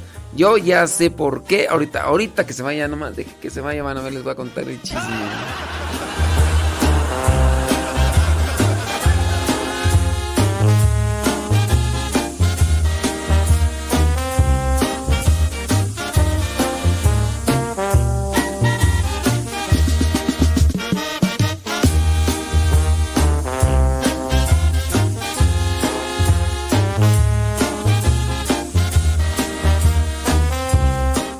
Ay, Marta Juan Torres, dice Betty Galván que que no diga. Sí, ahorita voy a decir. Ahorita voy a decir. Saludos, dice desde San Bernardino, California, eh, Erika García. Gracias, Erika García. Eh, Lili Alfaro dice, aquí en otra vez reportándome desde Escondido, California. Gracias. A veces no puedo por el trabajo, dice Lilian Alfaro. Alfaro o Alfaro, no sé. Con eso que me andan ya corrigiendo por cómo digo los nombres. Pero está más chido Nayibé, ¿no? Creo que, creo, no, mm, Nayibe, pero Nayibe se escucha feo. Es Nayibe. Nayibe nada, Nayi, Nayibe nada. Está, está más chido, ¿no? Isabel Guerrero dice, lo escuchamos, gracias por compartirnos el Evangelio y todo el esfuerzo que hace por evangelizarnos. Dios lo bendiga siempre y siga dando sabiduría para que lleve su misterio adelante con mucha paciencia, ¿sí? Gracias. ¿Quién lo mandó? Sabrá Dios, no sé. A Isabel. Saludos a Isabel. Mari Granados, gracias. Marcial, saludos desde Paris, California. Nos manda una foto. Dice un- con su niña. Que Dios te bendiga a ti y a tu niña. Sí. Ay, Car- dice Camelia Herrera dice, "Hoy no lo es, hoy no lo estoy escuchando, no tengo señal donde ando trabajando." Ay, ni modo. Pues sí. Camel, Camelia Herrera. Ándale, Camelia. Dice una pregunta, ¿por qué ella no sube las imágenes? ¿Cuáles imágenes tú? ¿De qué me hablas? ¿De qué me hablas, Willis? Saludos, dice, ¿de verdad es usted padre? Pues sí, estoy mandándote saludos en este momento, a menos de que no nos escuches en la radio. Pues sí, Elena. Ay, Elena. Desde Lynn, Massachusetts, que si de veras soy yo. Ay, pues ni modo que quién. Saludos a Kevin Fernie, allá en Morelia, Michoacán. Dice. Ándele pues. Estrenando botas, Marta Juan Torres.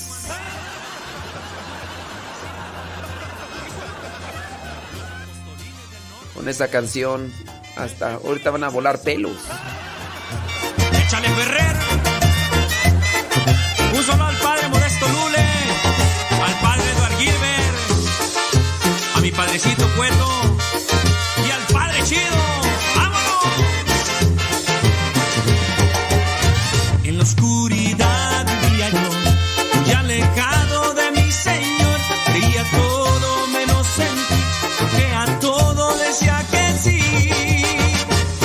Panchita o el mercado,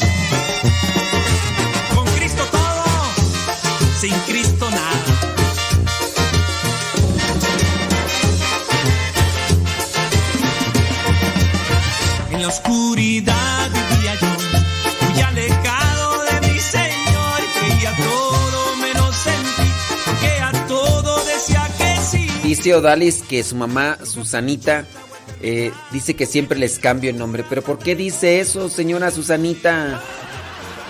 ¿Por qué dice que siempre les cambio el nombre? Odalis, Lenali, dile a tu mamá Susanita que no les cambio el nombre. ¿Por qué? ¿Por qué? Ay, de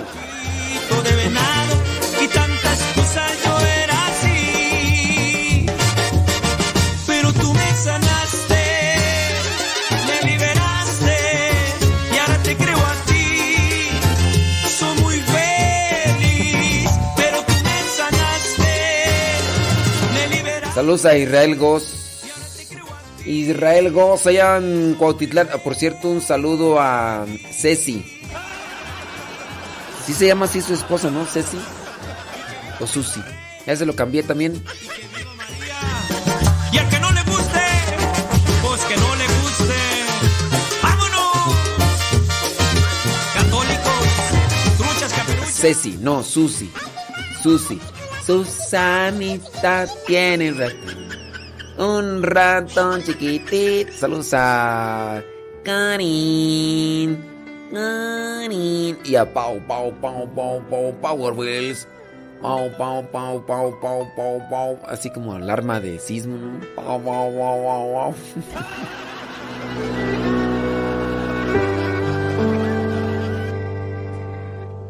Tu amor me libere, Señor, de mis temores. Que tu amor me libere, Señor, de mis maldades.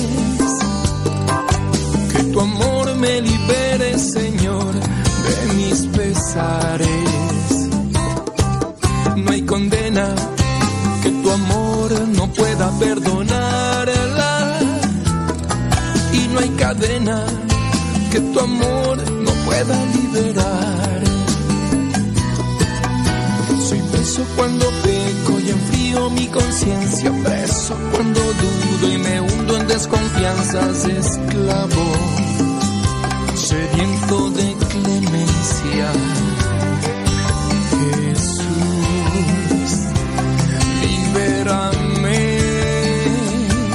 Base a que ya anda aquí Marta Juan Torres y Leonor, vamos a ponerles música movida.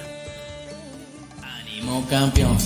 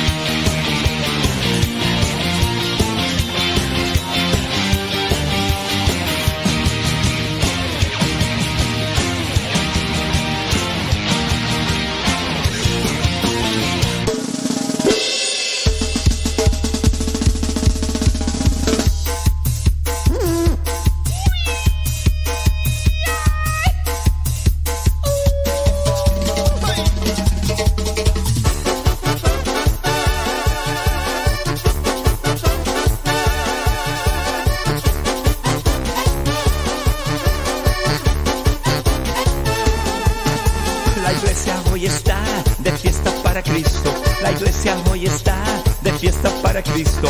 Y todo el mundo danza al ritmo de San Vito.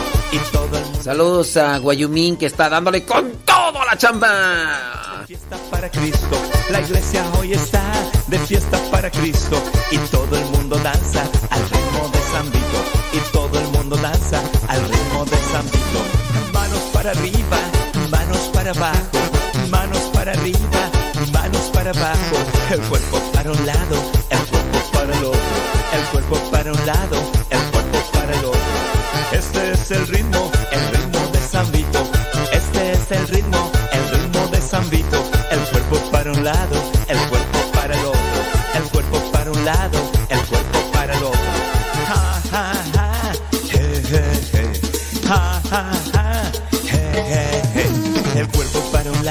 10 de la mañana con 37 minutos. Gracias por estarnos escuchando. Y yo estoy ahí como que a la espera de que nos diga si nos está escuchando José José. Y no, no nos está escuchando. O no sé.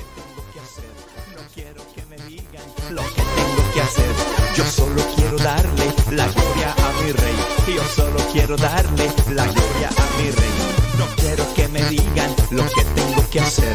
No quiero que me digan lo que tengo que hacer. Yo solo quiero darle la gloria a mi rey. Yo solo quiero darle la gloria a mi rey. Manos para arriba, manos para abajo. Manos para arriba, manos para abajo. El cuerpo para un lado, el cuerpo para el otro. El cuerpo para un lado, el cuerpo para el otro. Este es el ritmo, el ritmo de San Vito. Este es el ritmo,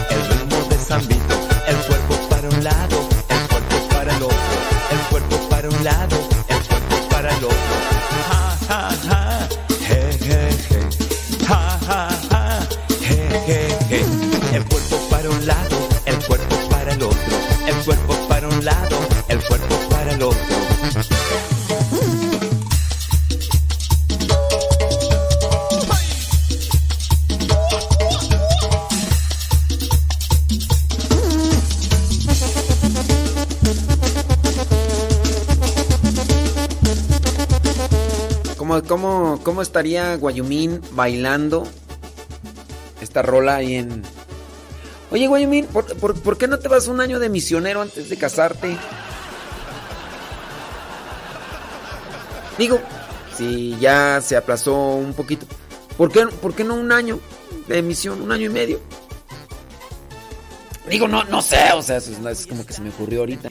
para Cristo. La iglesia hoy está fiesta para Cristo y todo el mundo danza. Voy a platicar la historia de, de una persona que yo conocí que hizo eso. Ahorita terminando la rola, la rola. What you mean? Are you listening?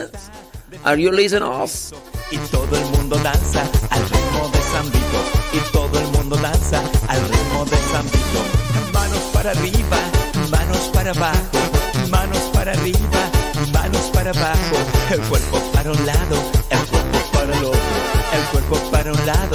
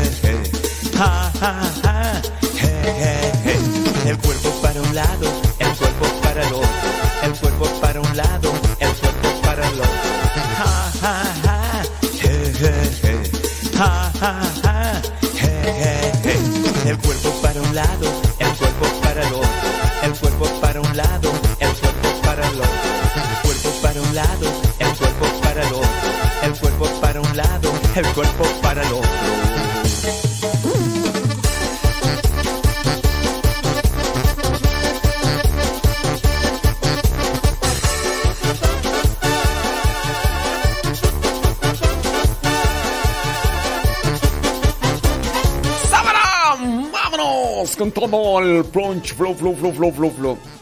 Bueno, hace muchos años, Martín.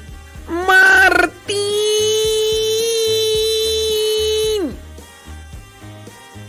Tenía novia, ahora su esposa.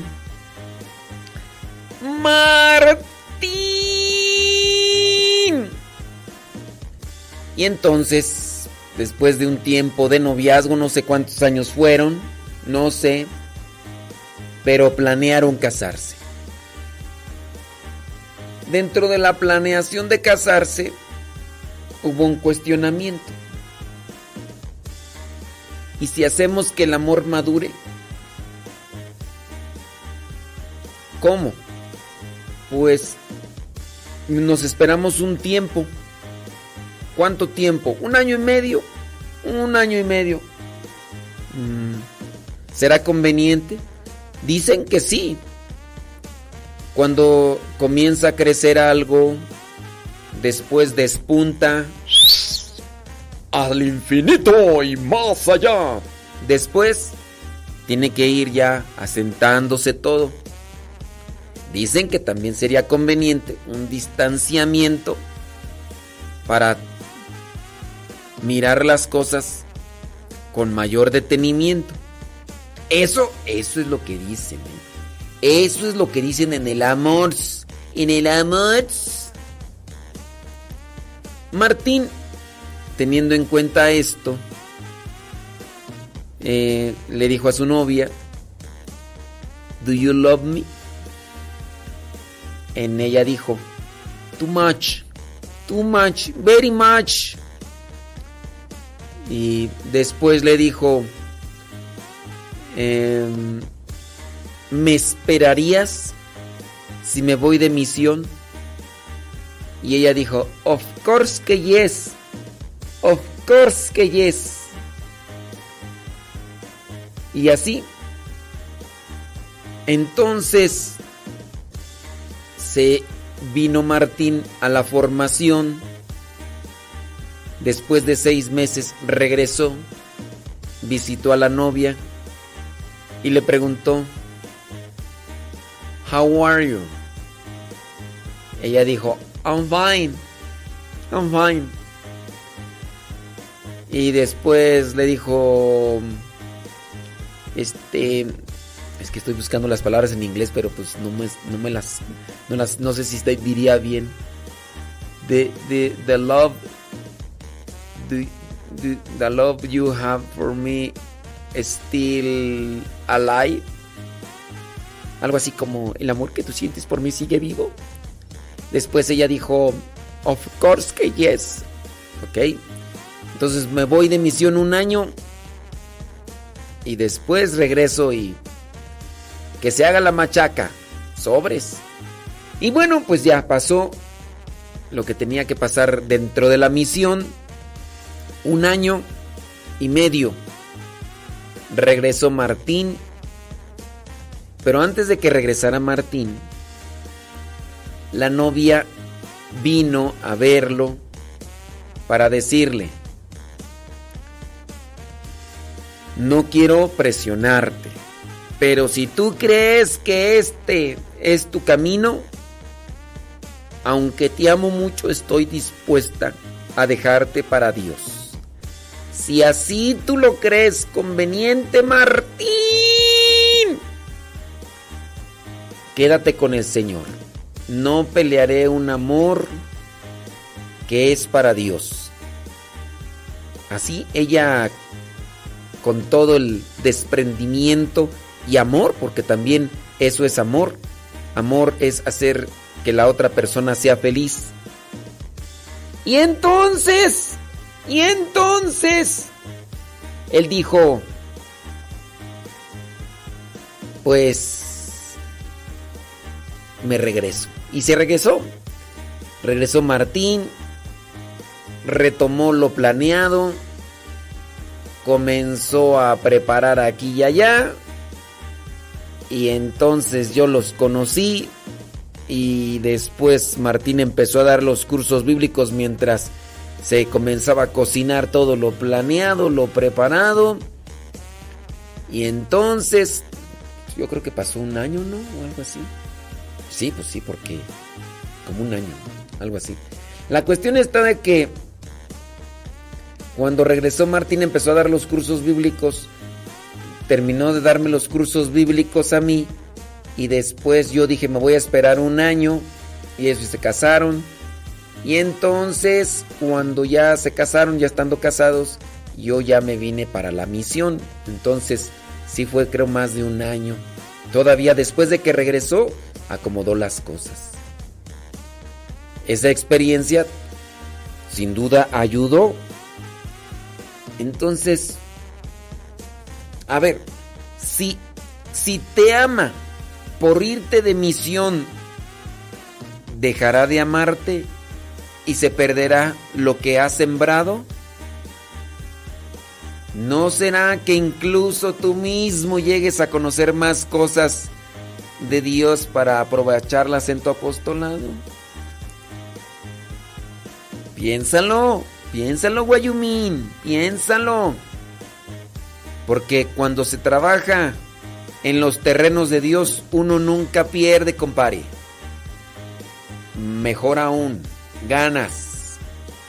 Aunque a veces no es lo que tú quieres, pero lo que el Señor Jesús te da de paga, siempre será mejor que lo que a veces nosotros anhelamos como pago en esta vida. Piénsalo. Piénsalo. Oye, tú, y que al rato venía su mamá y su papá y me decían, ¿por qué andas sacando a mi hijo que se va de misionero? ¿Quién te dijo? Ya, ya teníamos planeado que se fuera de la casa. Ya no lo queremos aquí, ya. que me decían eso. Bueno, pero como quiere si, si se va de misión, se va a una misión un año y medio, ¿no? ¿Qué dirá la mamá? ¿Sí querrá que su hijo se haga misionero por un año y medio, aunque sea? Acuérdate, Guayumín. Cuando se trabaja en los terrenos de Dios, siempre sales ganando. Y la paga siempre es buena. Así que... Piénsale. Piénsale. Dice por acá Leito. ¡Qué bonita historia!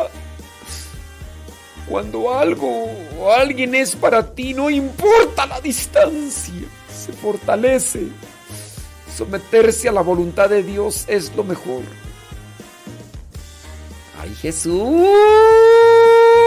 Pues sí. Y no sé si nos están escuchando, ¿verdad? Pero Martín, Martín, nos escucha. Y también Maggie. Saludos a Chuy. Chuy. No sé, si, no sé si nos están escuchando. a ver si no me regañan al rato. Por eso. ¿Para qué andas ventilando nuestra vida? Ey, ey. ¿Qué tal mi inglés? ¿Ya lo hago para teacher o qué? Guayumín. Piénsalo, Guayumín, todavía tienes chance.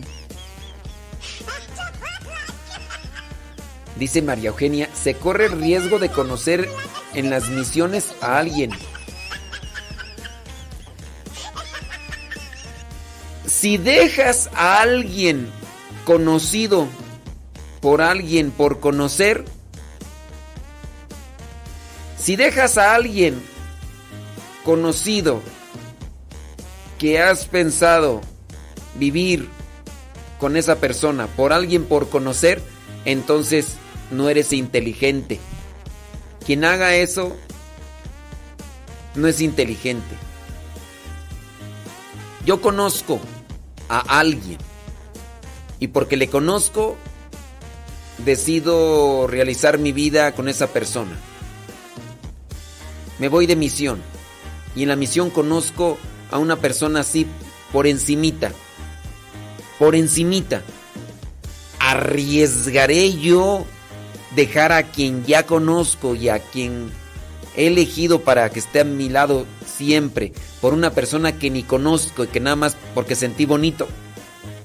Eso se llama no tener inteligencia.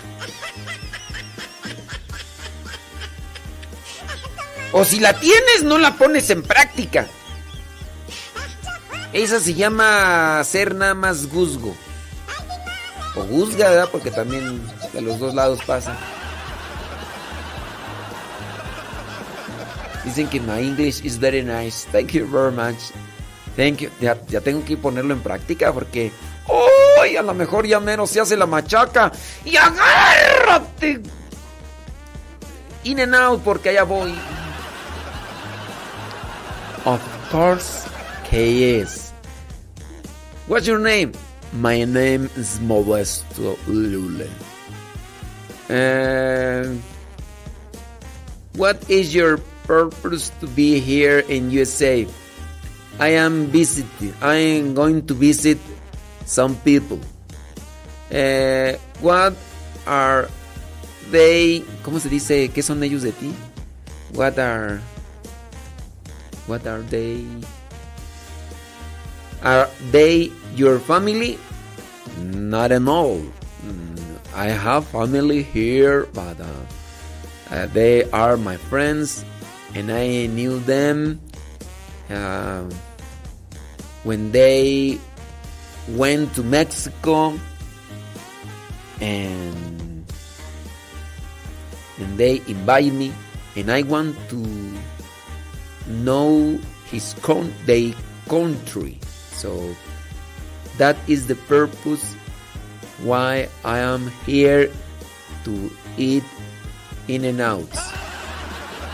Subway, Yoshinoya, um, Carl's Jr., Burger King, everything, every oh, uh, roasters, uh, wings, you know, wins, wings, así. Pollo, chicken.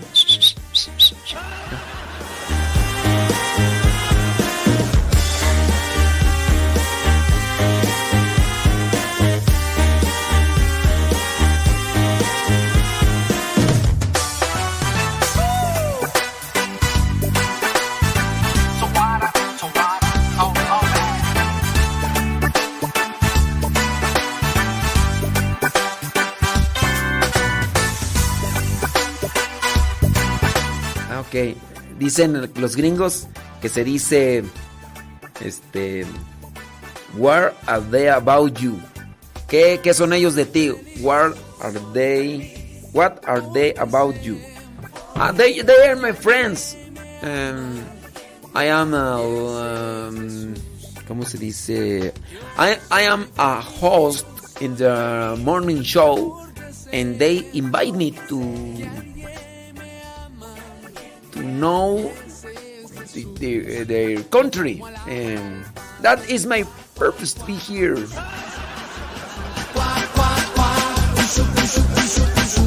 I am here to eat all the junk junk food. I am here to eat all the junk food you have, okay? I want to be like Big Boss.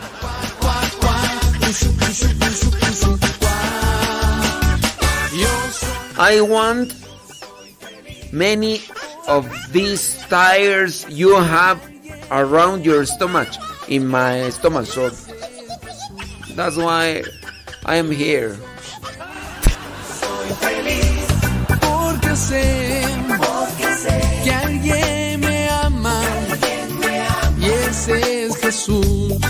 Y como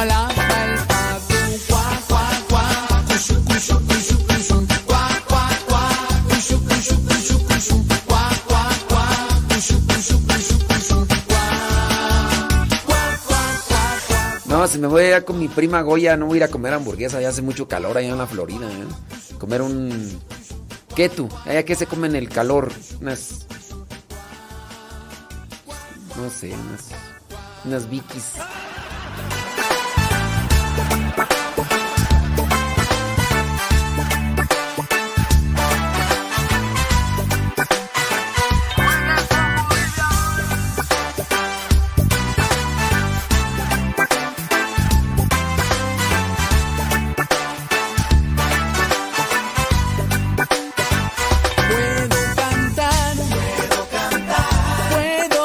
People told the people told me if I go to USA to eat a lot of junk food, I will lose my expected future. Mi fi- fi- fi- figure. ¿Cómo se dice? Mi, mi esbelta figura. But I don't care. I don't care. I don't care. y como alaba el pato. Let's go to eat all the junk food. Give me a lot of junk food. I don't care.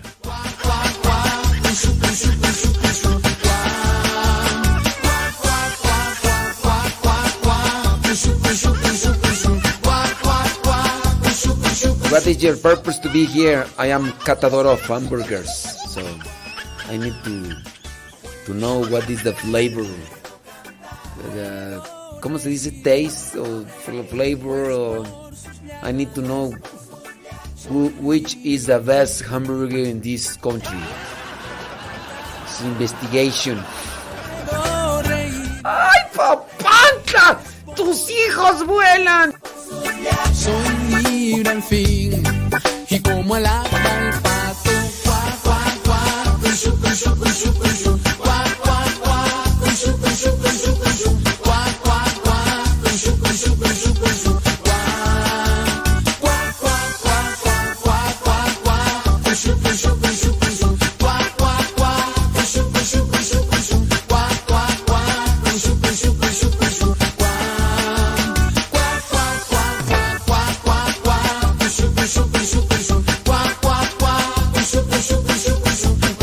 Structure.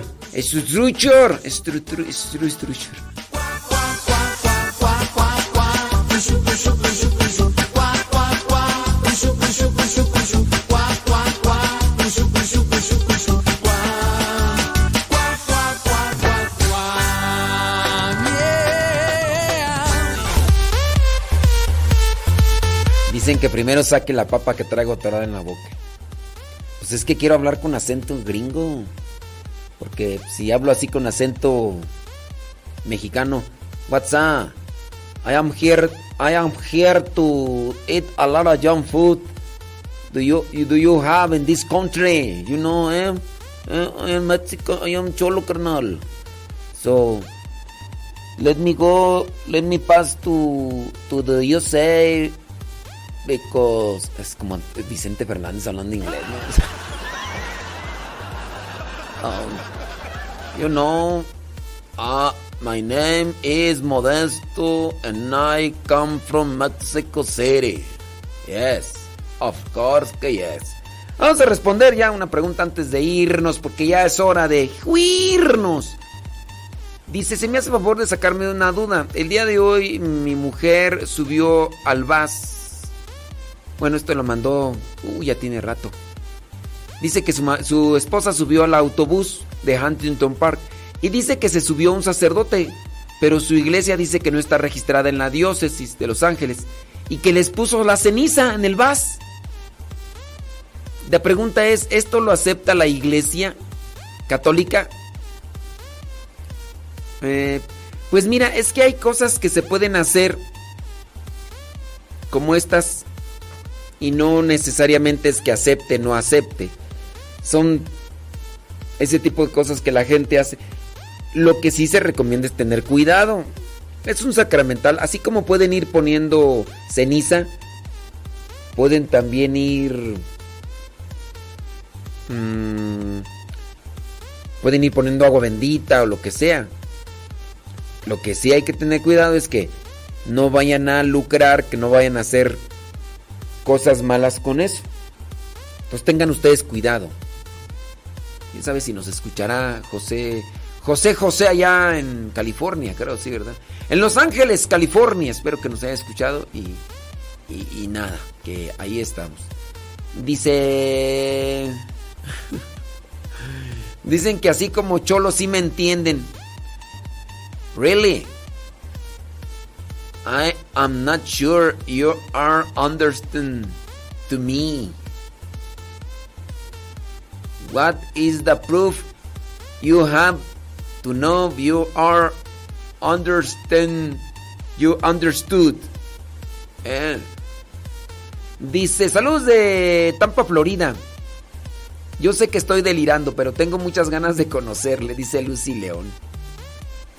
Y el día que me conozca va a decir, no, me hubiera quedado con las ganas.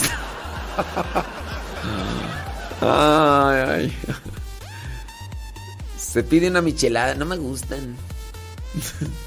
Yo ya acá destapándome, ya va a decir, "Ah, ya las probaste de seguro. Sí. Gracias, María Marcela Velasco. Eh, saludos, dice desde Emporia, Virginia, Esther Zapata. Dice que lleva viviendo 20 años allá en los United States. Y dice que yo sé más inglés que Esther.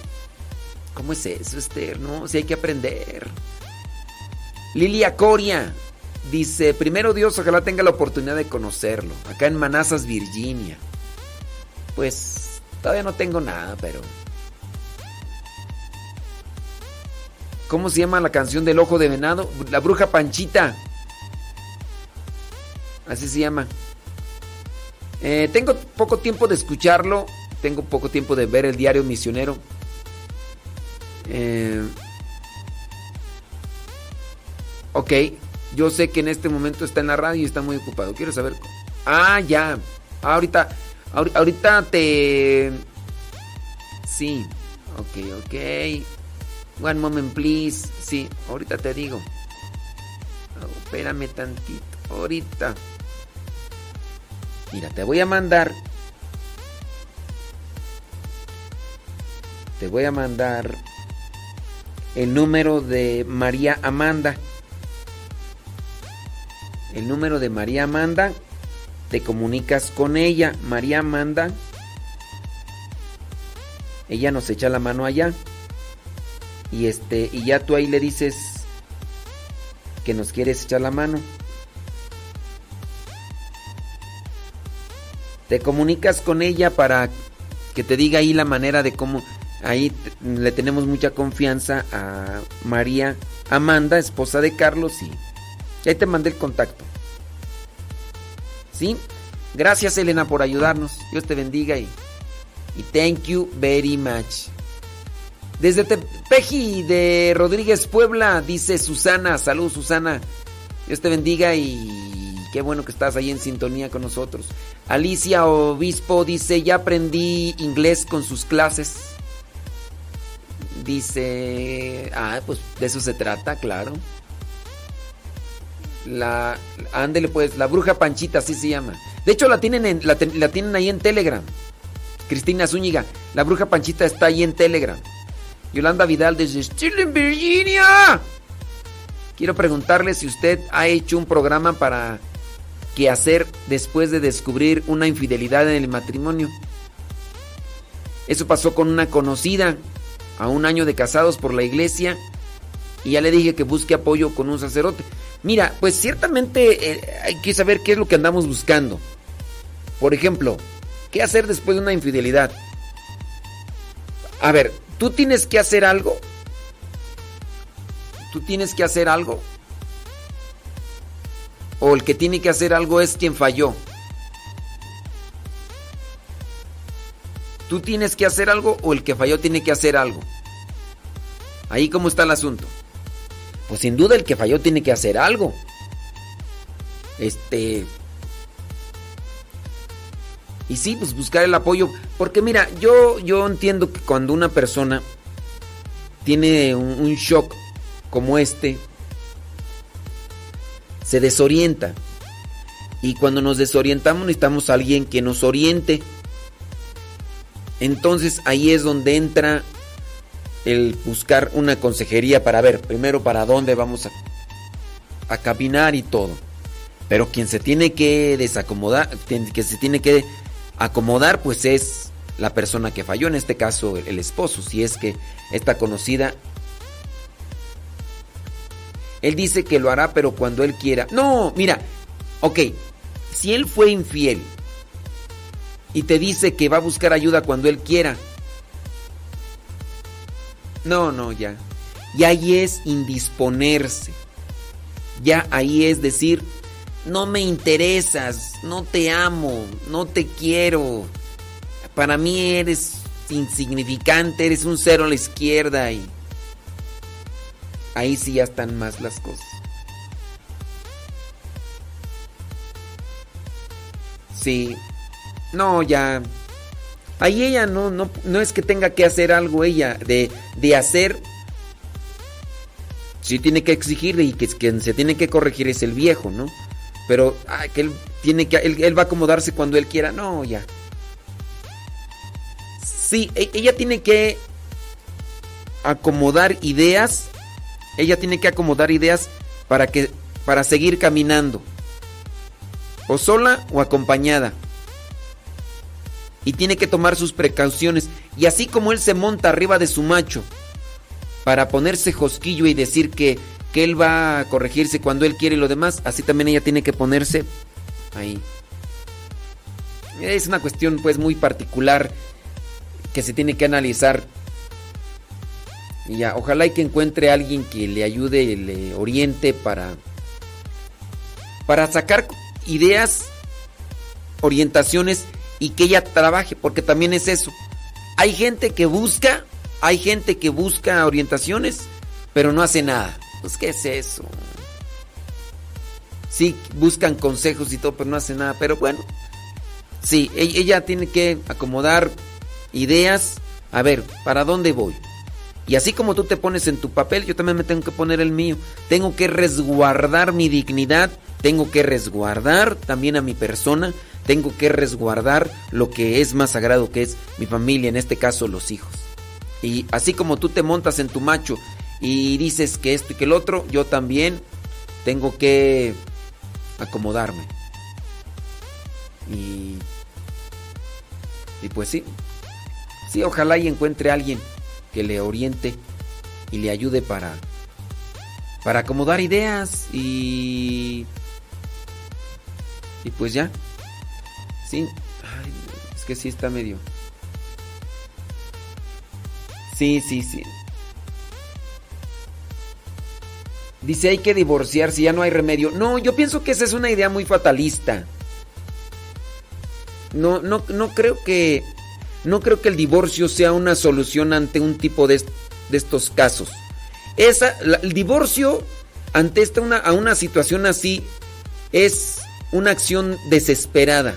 Y las acciones que se toman en momentos desesperados traen consecuencias para toda la vida. Hay que analizarlo.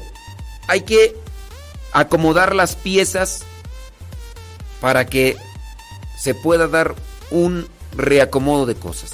Después de que ya hice esto, hice el otro, hice aquello, hice lo demás y no se acomodaron las cosas, vienen otras acciones.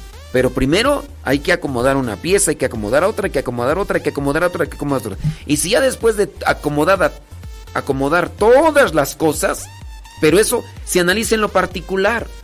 Hay que mirar opciones, hay que mirar posibilidades, hay que mirar circunstancias, hay que mirar eh, personas, hay que, hay que ver todo eso. Yo de termino pienso que que hay que agotar todo eso. Esa es mi opinión. Yo se los presento así. Cada quien igual determina. Podrá alguien decir, no, a mí yo no quiero trabajar nada, yo me vale, yo voy a hacer esto, voy a hacerlo. Está bien, pues es tu decisión. Yo igual planteo, te digo, vamos a hacer esto, vamos a hacer lo otro. No, yo no quiero hacer nada de eso. Yo ya me quiero ya morir, ya, ya me quiero tirar un... Está bien, pues es tu decisión. Pero es como cuando en ocasiones eh, tenemos algo de comida en la casa. Y nosotros podemos decir, oye, ya tíralo eso. No, se puede rescatar. Se puede rescatar. A lo mejor son unas calabacitas. Las calabacitas están ahí medias. Tíralas ya. No, pero ¿por qué? Si nada más es que córtale eso. Y a lo mejor se puede rescatar y, y se aprovecha. No, no, no, ya, ya, órale, ya. Es una acción desesperada. Pero cada quien, ¿verdad? Señoras y señores, que Dios les bendiga, pórtense muy bien, échenle muchas ganas. Recuerden que hay que el programa grabado en YouTube, en el canal Modesto Radio, en Facebook Modesto Radio.